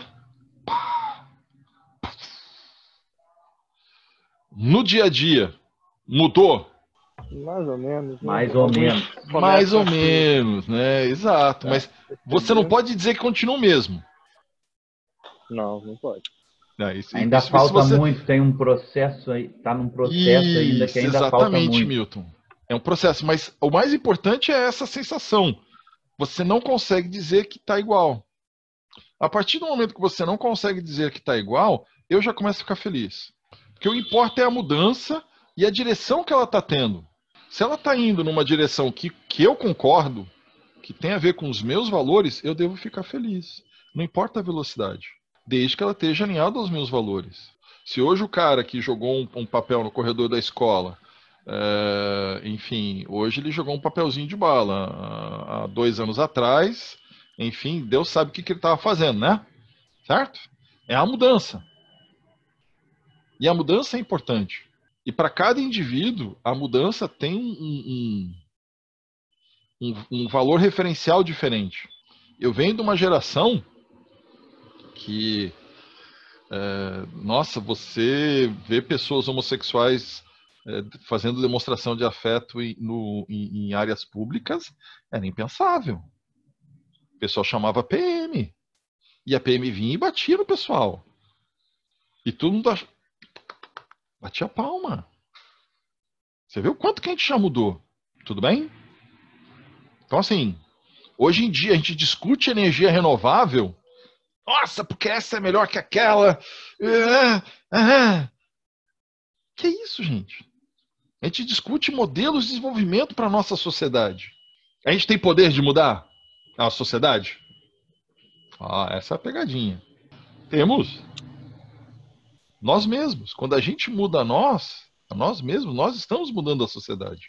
Porque como bem o Igor colocou, quando a gente muda, a gente passa a ser o quê? Um influenciador de quem está ao nosso redor. E gera aquela abertura que a gente comentou, nossa, fulano é diferente. Será que eu, eu gosto? Eu acho legal o jeito dele ser? Quer dizer, o jeito dele ser está mais afins ao que eu penso ou mais afins ao que eu faço? Porque normalmente a gente faz coisas que a gente faz, não coisas que a gente gostaria de fazer. Porque a gente tende a reproduzir modelos. Perfeito? Fez sentido? Essa área de educação é bem legal mesmo. Fala, Igor. Manda É, lá. ele- Pode botar no Sim, chat. sim. Muito obrigado. Não. Interessante. Nunca tinha parado pra pensar no ponto de vista. É algo muito complexo. É, e Então, ele é- assim. Pode falar, Marcos. Não, Igor. Milton, pode falar. Lá no, lá no projeto que tu havia citado a gente, né? eh, a gente tem esse. Uma das preocupações nossas é realmente a gente estar ensinando né, os alunos, mas também sabendo como que eles estão recebendo esse ensinamento, né? Então ter a, a- a- o poder da escuta, né? A gente fala muito sobre isso Uhum. né? lá no projeto e, e a gente durante os períodos que a gente não do ano letivo, né? Que a gente não está com as aulas com os alunos, a gente está fazendo formações eh, e tentando se, se aprimorar e melhorar eh, como educadores, né? Várias vezes a gente discute temas humanísticos, né? Que a gente chama de humanístico, né? o racismo, as questões LGBTI, feminismo, enfim, esses temas, né? Nos formam como pessoas melhores para poder, inclusive, ed- educar, né? De uma melhor forma, né? Uhum. E- Não ser aquele cara que sai da aula e joga o papelzinho, porque é difícil isso, gente. Os hábitos que a sociedade nos coloca, desculpa te interromper, mas os hábitos que a, que a sociedade nos coloca são hábitos que nem a gente percebe, né, Milton? E aí isso é questão da necessidade que o Milton está falando de você trabalhar esses assuntos. Exatamente. Porque às vezes a gente- a faz as coisas, mas não percebe, né? É estranho isso. que às vezes a gente só vai reproduzindo, repetindo o que nos ensinaram, né? E vai passando adiante, como se fosse uma, uma bola de neve, né? Um, um, um monte de papagaio, né? Repetindo o discurso. Aí fica difícil mesmo mudar alguma coisa, né? Mas se a gente está toda hora tentando se reavaliando, reavaliando a situação, vendo o contexto atual, se atualizando, né? que também a sociedade vai mudando, os tempos vão Uhum. mudando, né? Na época que a gente se formou é diferente da época que agora a gente está ensinando, né? Então, e também a gente, é, nunca se esquecendo que a gente aprende muito quando ensina também, né? Então, é, uma, É. é um feedback positivo, né? Uma retroalimentação positiva que vai girando, vai girando, Então, se você se permitir, né, Milton? se se permitir, óbvio. Se óbvio. você foi, foi- a palavra que o Milton falou foi você tem que escutar o aluno. Você tem que permitir que o aluno seja ele mesmo. Se você não permitir que o aluno seja ele mesmo, isso não é escutar. É? E aí, então, E aí- assim, muitas, é, dando um exemplo, assim, muitas vezes eu, eu vou para um plano de, planejo uma aula, vou para um, né, vou para uma aula planejando falar isso, isso, isso, e, e, e, claro, esse conceito de acordo com o que muito, muito, né, nesse processo é de acordo com como eu fui ensinado, né, na, na minha academia, na, na, na graduação, no mestrado, sei lá. Quando ver, eu vou implementar aquilo e aí vejo que não, a linguagem tem que ser diferente, a, os exemplos têm que ser diferentes às vezes, né? A realidade dos alunos é diferente, então é, aí, aí se, se a gente não tem esse, essa sensibilidade, né, da escuta, né, da de como o aluno está recebendo aquilo, você vai só fazer sua aula, realizar sua aula, tudo bem. É como se quase que você jogasse a bola para o outro e não e não nem sabe se o outro recebeu aquela bola, se ele segurou aquela bola, se ele deixou cair, se ele perdeu. É, é. importante no, no, processo de aprendizado, né, no processo de ensino, a gente tem que saber como que o outro recebeu a bola também, né? Mais aí, ou menos, né? Aí, aí às vezes a gente no meio do processo a gente isso, essa parte não é fácil. É no meio do processo, no meio da aula, a gente ter a sensibilidade de mudar um pouco a palavra, o rumo da, de como a gente está lidando com a aula, para não não só se fazer entender melhor, mas também é, é, fazer com que o aluno também seja um, um protagonista daquela da, da, daquela aula, né? E aí todo e aí a coisa fica muito mais rica, né? Fica Uhum. muito mais rica, a troca fica muito mais rica. Então, aí resum, resumindo, né? Eu vou eu eu aquilo eu saí de uma aula com um planejamento totalmente diferente do que do, é, quer dizer com com um script execução- totalmente diferente A do- execução do- do- totalmente do- diferente é, do planejado. Exato, isso. Execução totalmente diferente do planejado. Que- E é bom, divertido. né? É E é divertido. A aula se torna mais divertida. É uma coisa. É meio. É, é- É. isso, E às vezes a eu- gente, lá no projeto, a gente experiencia, faz experimento- experimentos, assim, dinâmicas, né, de formas de ensino diferentes, até na própria disposição das cadeiras, por exemplo, em vez daquela clássica de estar um atrás do outro numa linhazinha, sabe? Fazer uma roda de conversa, botar as, as as cadeiras no círculo, tal. e as realmente são resultados interessantes, assim. É gostoso. É, muito bom. É muito Mas bom. passa muito pelo que o Milton falou, a mudança de postura do professor, né? Que isso é, isso é fundamental nesse processo. Eu, eu ouso dizer que tem colegas meus na universidade que infelizmente só sabem dar aula e não sabem ensinar. que horrível, mas verdadeiro, né? Vi, faz o sinalzinho de ok só para você dizer que você entendeu, riu internamente, né? Nossa, tem, Muito tem ok. professor. Na verdade, nem dar aula, nem ensinar. Ah, tem professor que só sabe sabe dar aula. Talvez um dia ele aprenda a ensinar. Nossa, nossa. Ah, Na verdade, ele só cumpriu o expediente dele ali, né? é, mas- Na cabeça dele, só cumpriu o expediente dele. mas é, é uma- de novo, mas é um modelo que a gente vem reproduzindo, né, gente? E hoje em dia, fugindo completamente do assunto do, do que seria o debate de hoje, se vocês quiserem entrar nessa seara, é muito engraçado.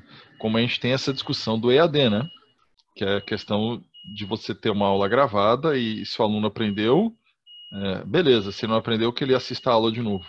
E eu, como docente, não gosto de abrir mão da- questão dialógica. Isso para mim é meio. Assim, mudando de assunto completamente, eu tava pensando um pouco no que a Vivian falou antes da gente fazer a retrospectiva, retrospectiva do lá na quinta-feira passada. Sim, pensando em todos os projetos e pensando na realidade brasileira, né? Brasileira não, né? Pensando mais na realidade Rio, que é o que eu conheço. Posso também ampliar Brasil, né? Que a gente sabe que assim, a- as realidades mudam muito. Uhum. A gente tem, eu achei assim, que seria talvez mais viável Não é ali. é, aquele, calma, eu esqueci o nome, mas aquele que Tem eles mesmos col- podem colocar nas suas casas, acho que foi o último. Ou E não, da- o é o do projeto Babilônia. onde Isso, tem que uma cooperativa de, de- isso. de- isso, que eles mesmos instalam, assumiram a responsabilidade de instalar o sistema Isso. fotovoltaico. Aí eu fiquei pensando assim, na realidade do Rio, onde a gente sabe que a população não tem muito poder aquisitivo para colocar uma, uma placa, né? Uhum. É, e aí atender às necessidades delas, eu, eu penso que, Hum. que seria melhor, mas melhor entre aspas, né? Que, que se enquadra. Mas pensando assim em tecnologia e tudo mais, eu já não, eu não posso julgar muito, entendeu? Pensando realmente na, na parte social, assim. Pensando no, e deixando claro, pensando na questão Rio, porque se a gente for, sei lá, Uhum. ir para áreas mais remotas e de repente para áreas onde a gente tem uma produção familiar, né? Pensando na questão de produção de alimentos e tudo mais, talvez se enquadre aquela outra que, você- que foi mostrada, que utiliza todos os recursos, que pensa. Alimergia. É, a energia. Então, assim, pegar e julgar, falar, ah, essa aqui é melhor para o Brasil, eu acho muito delicado, porque é aquilo, o Brasil a gente tem, a gente tem muitos extremos. A gente tem um sul um frio absurdo que cai neve e a gente tem lá em cima um, um sol de rachar o coco que o, solo abre, literalmente, porque racha o solo de tão quente.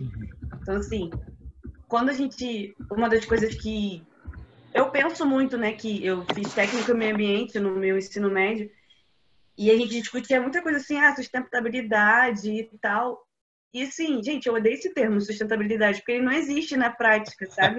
E aí as empresas utilizam ah, gente, é sustentável. Gente, eu tenho um ódio disso, um ódio. Fico assim, mano, não é, não é assim que as coisas funcionam. Você plantar árvore não tá dizendo que isso é sustentável, amigo. E aí, sabe, fica essa venda de, de essa economia verde, né? Esse marketing verde. É. Então, assim, pegar e falar, ah, isso é o melhor para o Brasil, eu acho muito delicado. E aí, gente, quando pensa em energia, na minha primeira aula, em... no meu primeiro período, desculpa, engenharia ambiental, na aula de introdução ao meio ambiente, teve um ex-aluno que trabalha na energia elétrica, né? E aí ele começou a falar e dizer, né, como era boa a energia elétrica e tal, papá, papá. e aí, no fim das contas, eu perguntei a opinião dele sobre as outras coisas. Ele falou assim, não, porque no Brasil é o que é viável a energia elétrica. Porque assim, amigo, não faz isso comigo. Aí eu fiquei assim, né, tipo, cara, Aí depois disso, depois dessa conversa com ele, eu comecei a pensar muito e eu comecei a parar para pensar que de repente a solução para o Brasil não é uma matriz energética somente, não é um, um, um, tipo de energia, não. Energia solar é boa, porque no, no Brasil a gente tem né, muito índice de sol, pá, o negócio é, é uhum. é bom aqui, e vamos colocar energia solar no país todo. E, e não vai rolar, a gente não vai não, eu não acho que seja sustentável a gente pegar e fazer campos e mais campos de energia solar, porque ela é sustentável, né? Ela não acredita no meio ambiente e tal. E a gente vai ter outros problemas. Como também não é viável a gente pegar a eólica e, e fazer e distribuir para o mundo todo como fazem para o mundo todo, desculpa, para o país todo. Para o país como todo, para todo o território nacional, né? É. é, como a gente faz com a elétrica. Assim. A gente tem uma só, uma rede de distribuição de elétrica e, e toda ela para o país. E a gente sabe que o país todo não está sendo contemplado, né? Porque a, a, gente vive no nosso mundo Rio de Janeiro e aí a gente vive, de repente, aqui, né, tendo essa, esse acesso direto à energia e a gente desliga. Mas, assim, eu moro em Saquarema. E mesmo assim, para mim, é, no início não tinha energia. Eu lembro de ser um poste de pau, de madeira, assim, que meu pai colocou para minha casa.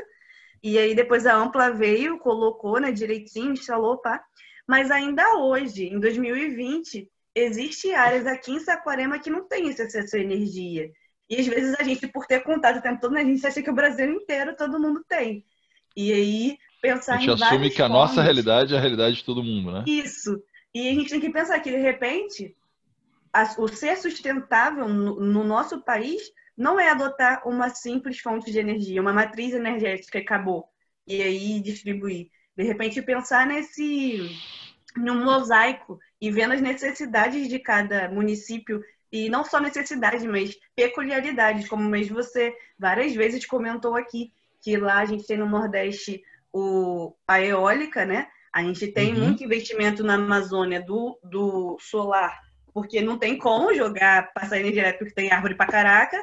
Então, assim, e a gente vem pensando em outras formas de energia, como a de biomassa, que, pô, de repente seria muito, não viável para o país inteiro, mas de repente para um bairro, para um município, onde ele tenha um lixão, e aí, lixão não, né, porque lixão não vai dar, mas um aterro sanitário que foi projetado e tal, e fazer essa energia, eu, eu penso muito assim, cara, quando a gente pensa em questão sustentável, porque sei lá, a gente vem muito com pacote, né? Ah, ser sustentável é isso, sim, assado. E, e existem diferentes formas de a gente fazer as coisas.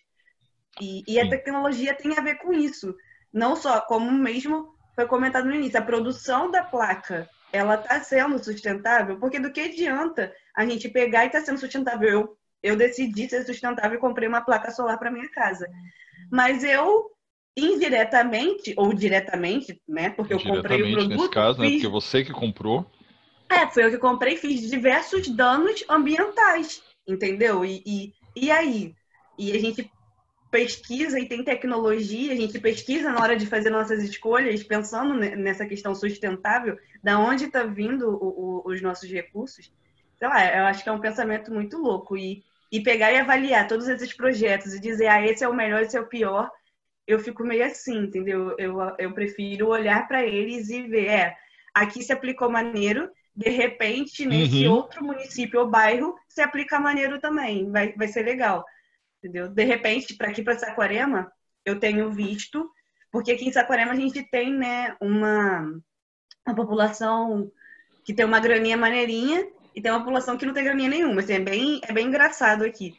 Mas eu vi as, as duas casas que eu vejo com painel solar são casas, entendeu? Tipo, é uma puta casa.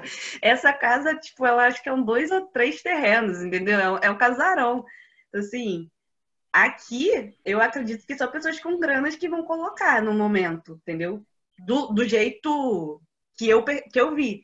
De repente, pensando nos projetos e tal, dá para colocar. A gente também tem a área rural de, de pessoas que trabalham com agro, agro, agroecologia, acho que não. Acho que sim, mas, mas nem é tanto. Processamento agrícola. É, mas assim, esse campo assim que teria um certo interesse, de repente, não sei, mas dinheiro, dinheiro para fazer não teria, entendeu? E isso é fato, isso já é um fato.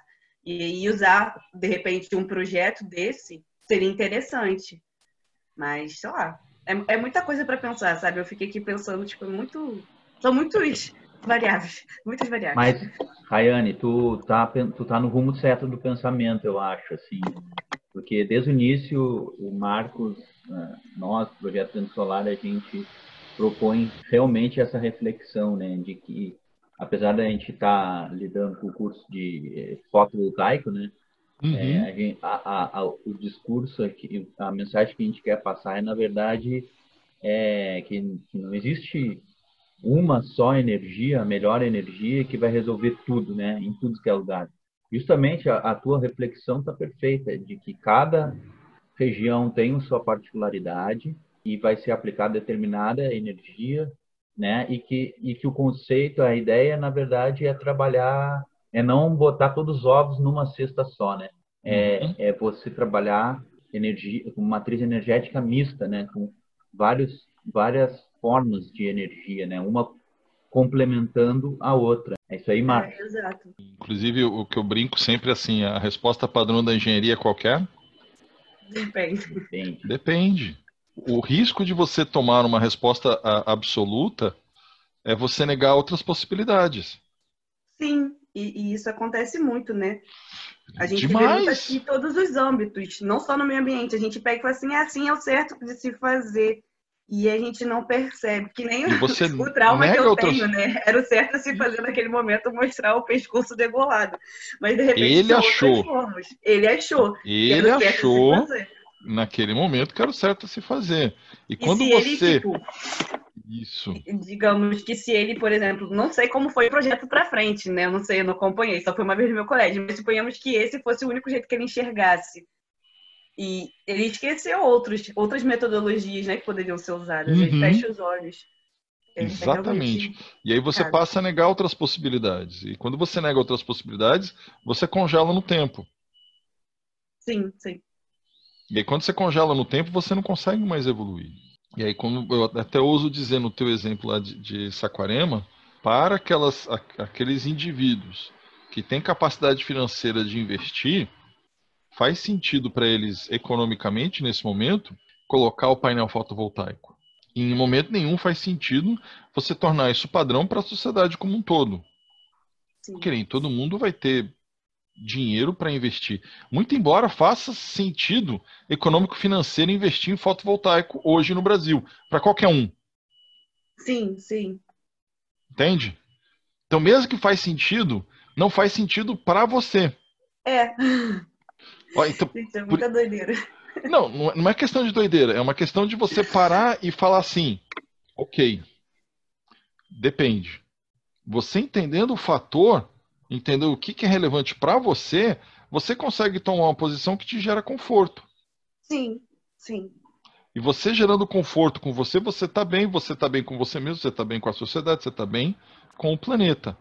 Exato, pô, que nem lá no exemplo da África, né, que eles usaram para água, um negócio assim que eu acho que no Brasil, assim, ninguém iria pensar nessa, ninguém não, mas assim, nós que estamos na metrópole, Exatamente. não iríamos pensar, porque a gente já tá, a gente também não, porque eu pego do poço, mas a galera tá acostumado a, a vir, né, água pelo tubo já, né, pelo direitinho, só abre a torneira. Isso, abre a torneira. No meu caso, eu tenho que ligar aqui, a gente teve que furar a poça, etc e tal. Mas, enfim, atendeu uma necessidade muito importante para eles que era ter água, que é Uhum. básico. E Isso. como não tinha como levar energia elétrica, né, no, no sentido de sei lá como, que eu não sei como é a matriz energética na África, se Não, existe. lá, a- lá a questão em África foi questão de extensão de rede mesmo. Eles têm muita pouca rede, tem pouco poste. Ah, então, então não dava para levar, então pegou e fez uma outra situação. Então, Outra- É uma solução que para aquele momento, para aquela pessoa, fez sentido. Fez mudança, né? Mu- E muda muito a vida da pessoa, né, cara? Muda, Tipo, muda. são exemplos assim que a gente olha, cara, é doideira. Porque é a gente que está acostumado a abrir a nossa torneira, por mais que não seja da SEDAI, no meu caso, né? Eu pego, abro, eu tenho água. Pensar em alguém que, sabe, precisa ficar puxando um balde minutos e minutos para ter um tiquinho de água, gente, isso é um absurdo. Não, tranquilo. Igor, você quer falar? Manda lá. É, é, eu tenho uma duvidazinha agora que eu estava pensando, ela, ah, ela botou a questão do econômica, né? Eu fiquei pensando, hoje no Brasil, é uma dúvida, hoje no Brasil, a questão da energia solar, está tendo uma guerra entre as empresas, de, eh, as, ene- as empresas de energia elétrica contra os consumidores individuais, porque eu vi que, tipo assim, toda hora eu vejo notícia, ah, o Brasil agora está funcionando lei para liberar e facilitar a compra de energia solar. Aí depois eu vejo, não, não, agora a- acho que é a ANEL, né, que é a Agência Nacional de Anel, isso, com dois S. Aí, agora não, não, peraí, galera, agora vamos, vamos taxar 80, em 80% da energia solar, vai ficar muito mais caro, impossível. Porque eu não sei se isso é questão também da- das empresas de energia elétrica que estão querendo, estão começando a se sentir ameaçadas de ter uma, a- a- o seu lucro diminuído, sua, sua renda diminuída, né? Isso está acontecendo mesmo? É coisa da minha cabeça? Sim, as concessionárias de distribuição, e aí é, é o que a Vivian falou. É, é, o pacote é, é complicado, tem, muita, tem muito gato nesse balaio. Um dos gatos do balaio são as concessionárias. Que a concessionária ela não produz energia elétrica, ela só é responsável pelo poste que passa na sua rua e de emitir sua, sua continha de energia no final do mês. Esse pessoal, não é que eles sejam contra, mas eles não estão confortáveis com o crescimento do mercado fotovoltaico nas regiões onde eles atuam. É, Vivian, foi bem colocado? Sim, eu acho Oi. que é exatamente isso. Eu acho que por isso que gera uma discussão muito É? grande sobre isso. Tem muita coisa Exato, assim. Exatamente. Eles não estão confortáveis. Tá? Gente, eu tenho uma um- pergunta aleatória que não é pelo tema, posso fazer? Tranquilo, se- só segura, Rayane, só para terminar aqui. termina Dois. aí eu- existiu em algum um ruído bem grande que foi no começo desse ano, que foi uma discussão sobre a TUST e a TUSD, que é parte do sistema de remuneração dos players ou das- dos, dos gatos dentro do balaio de gato do setor elétrico. Se ia cobrar ou não iria cobrar, e isso iria onerar o sistema fotovoltaico. Existe a outra que é desde o começo de quando se instalou a, a regulamentação da ANEEL, que era se, por exemplo, você deveria incidir imposto sobre a energia que você está jogando na rede pegando de volta. Então, assim, só para citar três é, assuntos. Tudo bem, Vivian? Claro. que estão assim que, que permeiam, né? Que, que que fazem com que essa discussão de quem paga o quê, deve não deve, pode não pode, faz sentido não faz sentido, essa questão do crescimento do mercado fotovoltaico aguçou o bolso de muita gente. E quando mexe no bolso esse órgão sensível do ser humano, as pessoas se exaltam e as coisas ficam mais difíceis. Mas eu concordo com a Vivian, poderia ser um tema que a gente aborda de uma forma mais sistemática, para fazer um. Mas assim, mas, mas, Igor, pegou o esquema mais ou menos? Pra você entender assim. Peguei. Não responde, mas entende, né? Fala assim, pô, rapaz. Sim, nossa. sim, começa a me situar, começa a me situar. Isso, exatamente. Só para assim, a gente não vai te deixar no ar, mas Show, vamos. show, show. Mas dá pra Perfeito. criar aquele clima de suspense, pra você Isso. saber de tudo que tá envolvido e que tem muita coisa acontecendo em relação a isso. Muita coisa mudando, muita coisa que pode mudar. Eu acho que... Achei perfeito, ótima Acho sugestão um de bom tema. tema. Acho um bom tema para Rayane, vai! Então, é, uma dúvida que rolou é que, assim, o pessoal da, da energia elétrica reclama muito de gato, porque eles vão lá no Uhum. poste, mexe e tal. Show. E aí, o argumento é que pode sobrecarregar, né, os fios e tudo mais. Aí, eu fiquei pensando na energia solar, pode ser uma viagem, mas foi o que rolou. Tava pensando na energia solar, porque se a gente não estiver usando e tal, né, ela volta, ela vai pro, pro sistema, certo? Ela volta, ela, Ela entra vai e pro vem, sistema. vem, vai, vem, vai. Isso. Então, Isso. nesse dela ir para o sistema, pode acontecer de, de repente, a voltagem. Como acontece essa questão? né? Eu fiquei pensando, de repente, tem um estabilizador para não enviar tanta, tanta energia. Eu não sei, porque eu assim, sei lá, tem risco de sobrecarregar o fio e o fio, porque eles falam que a gente não pode pegar, né? Mexer ali, porque é fio de alta voltagem, pode causar essa situação. Eu falei, e mandar Uhum. energia para o negócio, que teoricamente eu acho que não foi projetado para isso, né? Inicialmente, para receber energia. Eles não esperam isso. Então, assim, Não, esse risco, ele existe como foi, sei lá.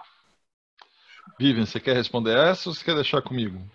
Eu acho que eu só introduzo e você pode falar. Pode ser? Perfeito. Pode ser, sem Eu problema acho nenhum. que a questão é justamente o que você falou, né? É, a- qual que é o risco disso, né? É, o problema de você ter gatos. E justamente por isso que a gente precisa dessa regulamentação para instalar o sistema fotovoltaico. Então, então, assim, tudo acontece direitinho, não tem nenhum risco se você está devidamente com, com o sistema instalado corretamente. Mas o problema maior disso é quando você não está com um sistema regulado e você injeta energia na rede sem que a, a concessionária saiba. Então, uma questão de segurança, né? Ou seja, a gente já Uhum. falou sobre isso alguma vez. Um funcionário da concessionária, aconteceu, por exemplo, um apagão, e aí essa pessoa da concessionária, esse funcionário precisa ir até o poste para poder fazer uma manutenção. Então, digamos que ele precisasse fazer essa manutenção e que esse sistema estivesse funcionando sem autorização, ou seja, ilegalmente. Ele iria, até lá e provavelmente ele levaria um choque, ou seja, por, por conta da, dessa energia que está chegando lá sem conhecimento. Então, acho que, não sei se eu falei. Não, é bem, isso mesmo, é isso. Eu nessa, só tenho uma coisa que eu gostaria de é adicionar. problema, claro. Isso. É, Rayane, você falou da questão do gato, né? Que as companhias de, de- de distribuidora falam que o gato sobrecarrega o sistema, certo? Isso é um, isso é um, é um discurso que a gente ouve bastante. Então- Se você ficar falando que é mentira, eu vou ficar chocado. Olha só aí. Não, eu, eu, eu, eu vou te provocar com, com uma coisa que é muito simples, mas assim, muito poderosa, que fala assim, é, das, na sua vida, que você já viu as comunidades que, enfim, foram desgataiadas, em que a concessionária foi lá, instalou o relógio, todo mundo começou a pagar. Ele- Eles trocaram os fios do poste? Eu não sei. Não. Eles não, Não? trocaram os fios. Não, menina. Ele- Eles, os fios do poste são o mesmo. Entendeu? Que o cara que eles usavam pro gato. O o sistema ele, ele, ele é Gente, dimensionado para que ele tenha uma, uma folga de transmissão de energia bem grande. O que as companhias de energia elétrica fazem é instalar mais transformador. Que quem explode é o transformador, não o fio no poste que pega fogo. Tudo bem? É verdade. Sempre quando aconteceu treta aqui foi o transformador. nunca vi um poste pegando fogo. Realmente, eu nunca tinha Tudo bem? refletido isso. Então, por, isso que eu tô É. já- por isso que eu tô te falando. O, o- o sistema não sobe, o sistema não sofre uma sobrecarga. Quem sofre a sobrecarga é o, o equipamento que transforma de média tensão para baixa, que é o transformador. É ele que começa a esquentar, pega fogo, enfim, explode, tá? Então, assim, é, a gente tem que tomar muito cuidado e as concessionárias eles é, reproduzem um, um, discurso que faz sentido. Ou sobrecarrega o sistema. Não, isso é uma peça do sistema que é um transformador, que quando aumenta o consumo, é, normalmente ou ela instala um segundo transformador, ou ela bota um transformador maior. Tudo bem? Tudo, tudo. Aí Quebramos. Até minha dúvida oh. ficou mais menos. Porque assim, mano, o cara vai instalar um negócio, a mulher, sei lá, né? instala um negócio e manda energia. Eu já pensei assim, o poste como? Explodindo. Assim, o poste não vai aguentar, vai começar Isso. a fio derreter, o negócio. Não, tranquilo. O, o, o, o gargalo do sistema no Brasil, na baixa tensão, é o transformador. Por isso que ele uhum. explode. Certo? E da regulamentação que, que a Vivian falou, por exemplo, uma regulamentação da ANEL que deixa muito claro você só pode produzir, o teu limite de produção é o teu limite de consumo. Você não pode virar autoprodutor, você não pode se dar o luxo de ficar jogando energia para quem quiser. Isso faz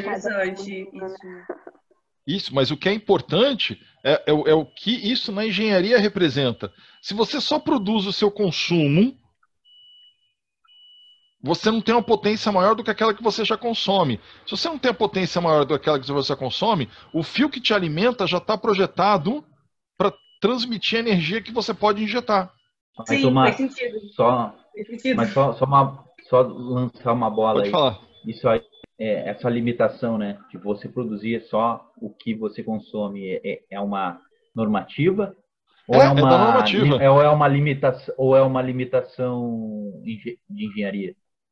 Não, é, é, a normativa ela diz, olha, a, a microgeração no Brasil, para microprodutores, ela está ligada à rede, você tem acesso à rede, é o seu direito de se ligar ao poste. Mas essa, essa, esse direito de ligar ao poste está estabelecido segundo algumas diretrizes, que é o que a Bíblia falou. Você tem que obedecer isso, isso, isso, isso, isso. Uma das diretrizes que está lá é assim, olha, você não pode virar produtor a, a, o seu limite de geração está ligado ao seu limite de consumo. Como o Nem fio que... é igual ao cano, ele não sabe para que lado que a energia está indo. Sim. Se você está limitado ao quanto você pode produzir, ao quanto você consome, quer dizer, o que você consome e o que você produz está passando no mesmo fio, né? É, Se os dois estão no mesmo nível. Dessa... Em termos é, não vai práticos, ter risco não... dessa super energia, né, voltando.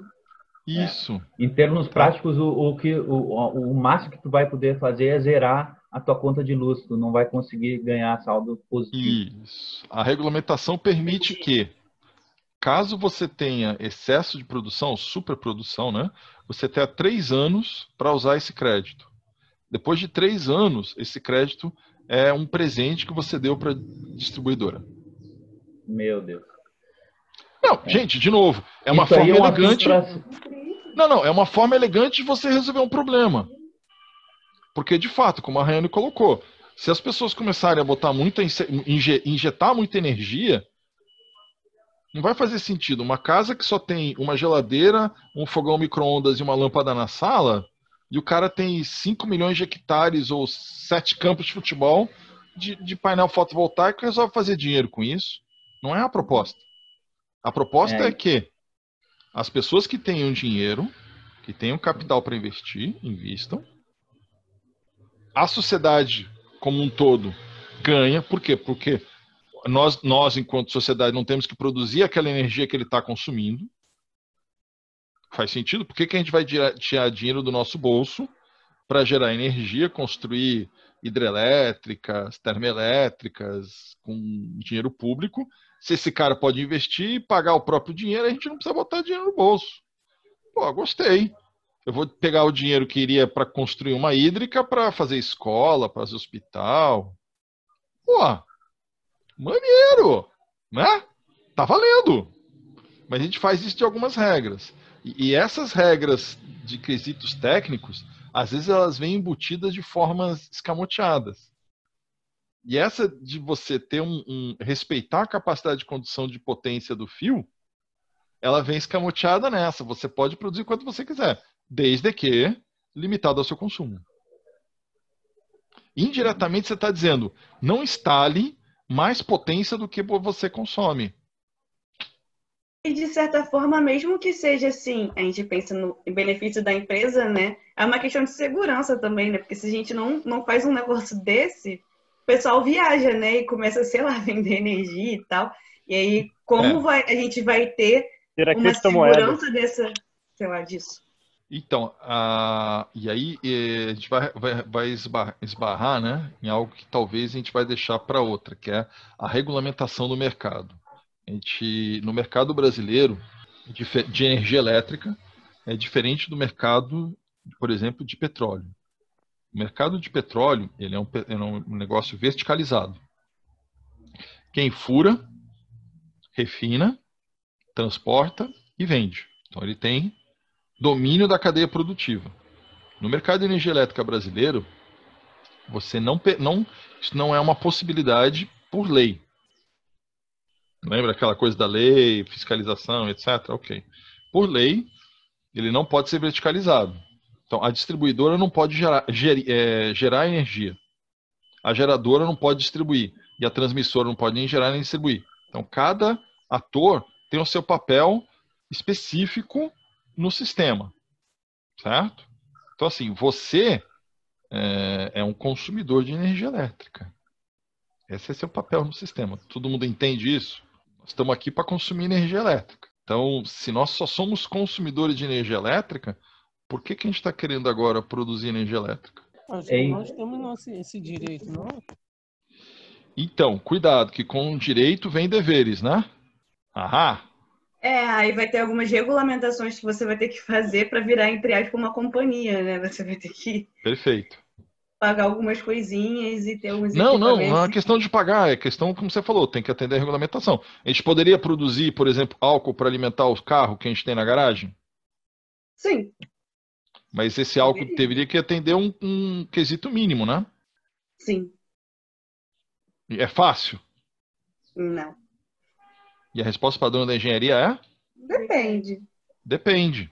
Até minha irmã aprendeu, não sei se vocês ouviram depende aqui do. Entendeu? Depende.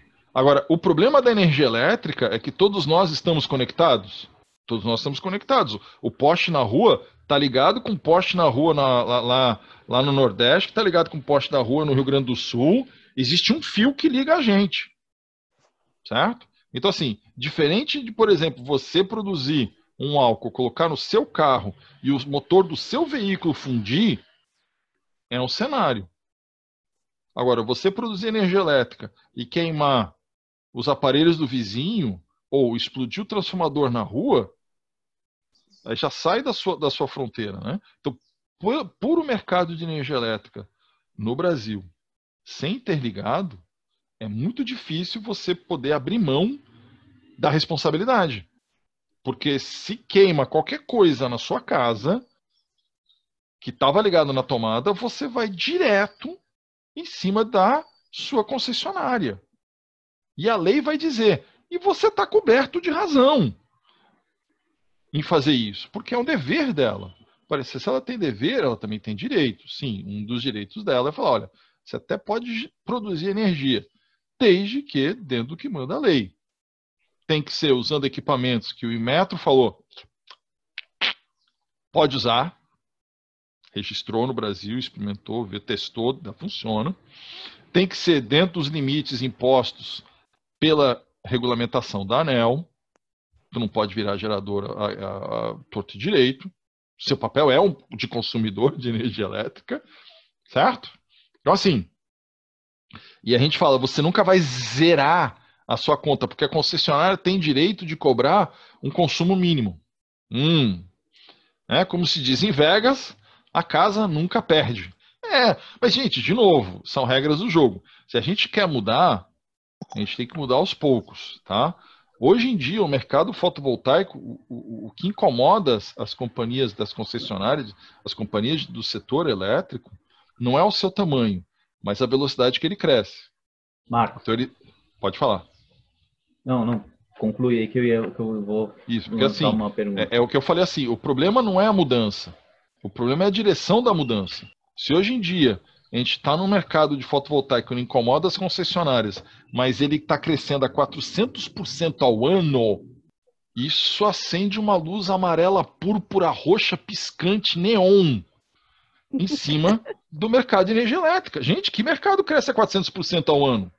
E se daqui a dois anos você fala, então, gente, eu estou re querendo repensar as regras aqui, tudo bem? Fala, tudo bem, uma pinóia.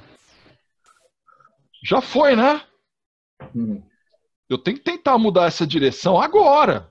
Porque depois que ele aumentar quatro vezes por ano, gente, aumenta o tamanho do mercado. Passa um ano, passa dois anos, rapaz. E a gente está falando isso é, para o sistema on-grid, né? Que a gente está ligado. Sim, à regulamentação da. ANEL. Regulamentação da ANEL. Tá? E aí Regulamentação fica uma pergunta, fica uma pergunta, então, talvez uma reflexão. E se ir para o sistema off-grid, que a gente não está ligado, a gente poderia se transformar num produtor de energia, né?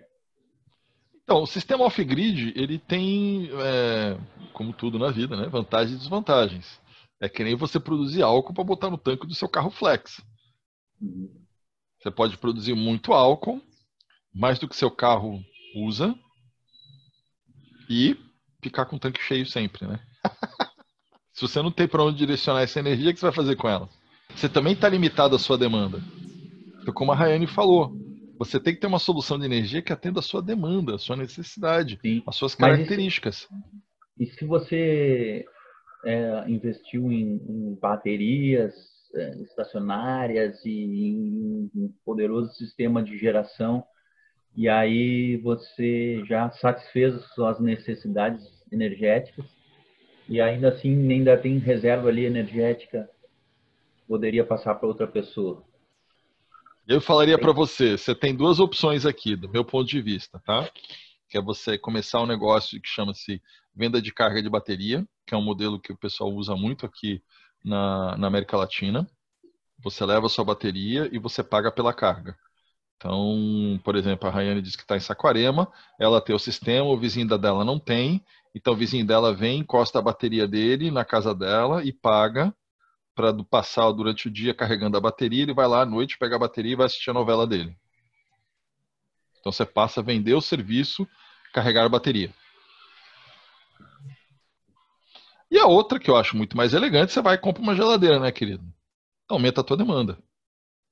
Já que você tá com energia de sobra, É, arranja mas um lugar para gastar. Cara, mas se imagina todo mundo fazendo isso, a gente tem que ter um.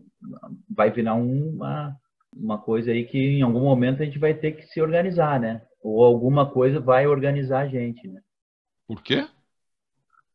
É, se não tiver bom senso, se não tiver bom senso. de novo, vai- se vai- você não, se, se o que você faz na sua propriedade não atinge a propriedade do vizinho, Não, tudo bem, ok, mas. o off-grid ele tem essa natureza. Ok, tudo bem, mas é, se a gente tiver. Se a gente tiver vivendo numa sociedade com bom senso, com Ah, respeito ao próximo e tal. oh, Mas esse- ah, é- ah, ah, tá. Agora Mas e se por acaso uma pessoa agir de má fé nesse, nesse, nesse Então, processo? se ela agir de má fé, hoje em dia, ainda por cima, você vai ter assim, desde lei- o que, que preconiza a lei, né? A, a lei diz que se você não está causando dolo, não está interferindo, não está prejudicando ninguém, fora você mesmo, você tem o direito de acabar com a sua propriedade, respeitando, por exemplo, os limites de 20% de reserva legal. Eu lembro que eu vi um quadrinho que era uma, uma charge, né? Que é. Você. Era uma casinha, né? com uma fumacinha. Desculpa, uma casinha com uma fumacinha. Aí um balãozinho assim, falando. Desde que a gente instalou o nosso aquecedor a, a, a, a lenha, né? Nunca mais gastamos dinheiro com óleo. Em volta da casinha só tinha os toquinhos das árvores cortados. Certo? É o direito dele? É o direito dele. É uma escolha que ele fez. E aí, se você quiser traçar um paralelo, eu digo para você assim, é muito simples. Que é a educação.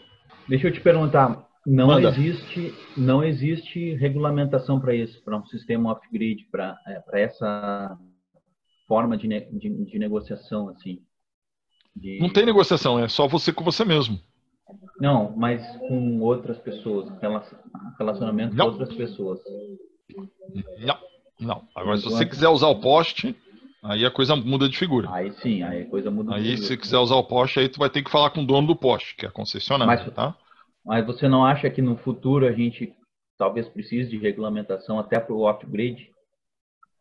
É, qual a se resposta padrão da outros. engenharia? Hã?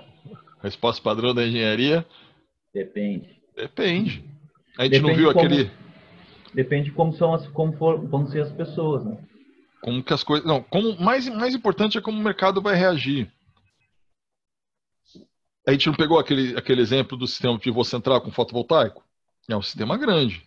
128 kW pico. 40 vezes o que está no, no Grael. Por baixo. Pô, um sistema grandão.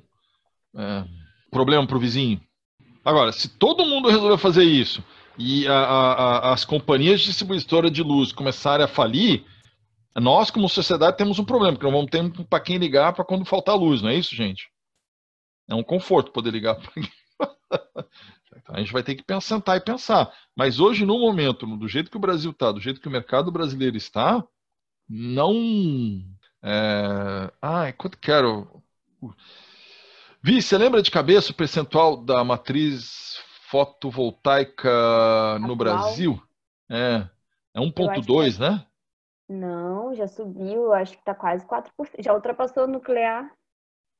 Eu acho que tá quase já ultrapassou 4%. que eu adoro essa. Vou conferir aqui, mas, mas eu acho que tá quase 5%, se eu não me engano. Mas Tá eu vou conferir. Eu tinha essa ordem também de grandeza na cabeça. Na, na, Quatro. na matriz energética, gente, de eletricidade, não na matriz energética Brasil. Ah, tá. Matriz 5% total. na geração de Matriz- eletricidade. Que já é um. É, aí- é um- ah, tá, é, é, eu falei na matriz energética Brasil. É. de eletricidade. É, então, não, você falou na eletricidade. Foi na de eletricidade? Pera. Sim, 5% na eletricidade. É, mas eu quis dizer na do Brasil. É, foi para 5%. Hum. PC energética fotovoltaica matriz brasileira. Tá, 82% da matriz no Brasil é renovável. Aqui eu tô no portal solar. Vamos ver, esse número aqui vai ser um número bom. Está dizendo o quê? Esse é do ano passado, 5 de 2019. Dois anos, capacidade avança mais de 10 vezes, aumentou 10 vezes. Deixa eu ver se eu consigo botar um mais aí para vocês verem que eu não, tô mentindo. É ler. Ler que é tranquilo. Retrato da energia no país mostra que a participação de energia solar na matriz energética nacional, quanto o Brasil consome de energia, passou de 0,1 para 1,4 entre 2016 a 2018. Então, em dois anos, a gente aumentou sete vezes. E anos do, números do ano passado, a gente tem ainda não estamos em 2% da matriz de energia elétrica no Brasil. Então, assim, fotovoltaica hoje no Brasil é quase nada ainda. Tudo bem? Tá claro isso? Esses Tá 2% é 2% dos 84 que é renovável no todo. Então, 82% é hídrica, é biomassa, é eólica, e aí chegam 2% que é fotovoltaica. Esse fotovoltaico da por cima está concentrado o quê? Umas usinas grandes lá no Nordeste e um monte de casinha com a plaquinha amarela na frente. Cuidado, geração própria. Então, assim, a gente está longe ainda de, de fato, ter um peso no mercado, mas nós somos uma tendência preocupante para alguns dos atores do mercado de energia elétrica. E isso sim é o que eles estão chateados. E é isso que nós vamos abordar no nosso próximo webinário. Falei bonito, Vivian? Muito. Yes. Porque é um mercado que cresce. Você vê essa própria notícia lá, cresceu Cresce- 10 vezes. Rápido, né? Cresce, cresce rápido. E por quê? Porque A ele faz sentido economicamente. É que é assustadora. Exatamente. E se essa tendência, e, e as companhias olham para essa tendência e falam assim, é, tô gostando disso não. E tô gostando disso não é que gera desconforto. E aí eles querem tomar uma, tomar uma atitude, né? Enquanto a coisa ainda está meio pequenininha. Porque se depois a coisa crescer, foge do controle, né? A partir do momento que o mercado entender, minto, deixa eu refazer minha fala. Se o mercado de energia elétrica no Brasil entender que é um direito dele investir em energia fotovoltaica e assim parar de comprar, de pagar conta de luz, olha que frase horrível. Se o mercado brasileiro de consumidores de energia elétrica acordar amanhã falando eu tenho o direito de não pagar energia elétrica, se vocês fossem é, proprietários das companhias de distribuição, vocês iam acordar é, felizes ou desesperados? Então, assim, é, é, esse o cenário que eles trabalham. Não é um cenário de agora? Não, não é um cenário de agora, não vai ser amanhã. Mas se isso acontecer, até para nós, que não temos como instalar o sistema fotovoltaico, vai ser um problema. Então você tem que corrigir as coisas quando elas estão pequenas, para ir na direção correta. Porque senão, oxe, mudar depois dá uma tristeza, gente, uma, nossa, um desgaste. Gente, alguém tem mais alguma pergunta? Que no meu relógio a gente atingiu as 13 horas, hora de Brasília. Sempre gosto de falar. Tá bom, Beijo, então. um queijo para todo mundo. Se Valeu. cuidem, lavem bom as mãos, fiquem em casa. é verdade, bom almoço, verdade. Um bom abraço, almoço. gente. Até, gente. Um abraço. Tchau, tchau. Tchau.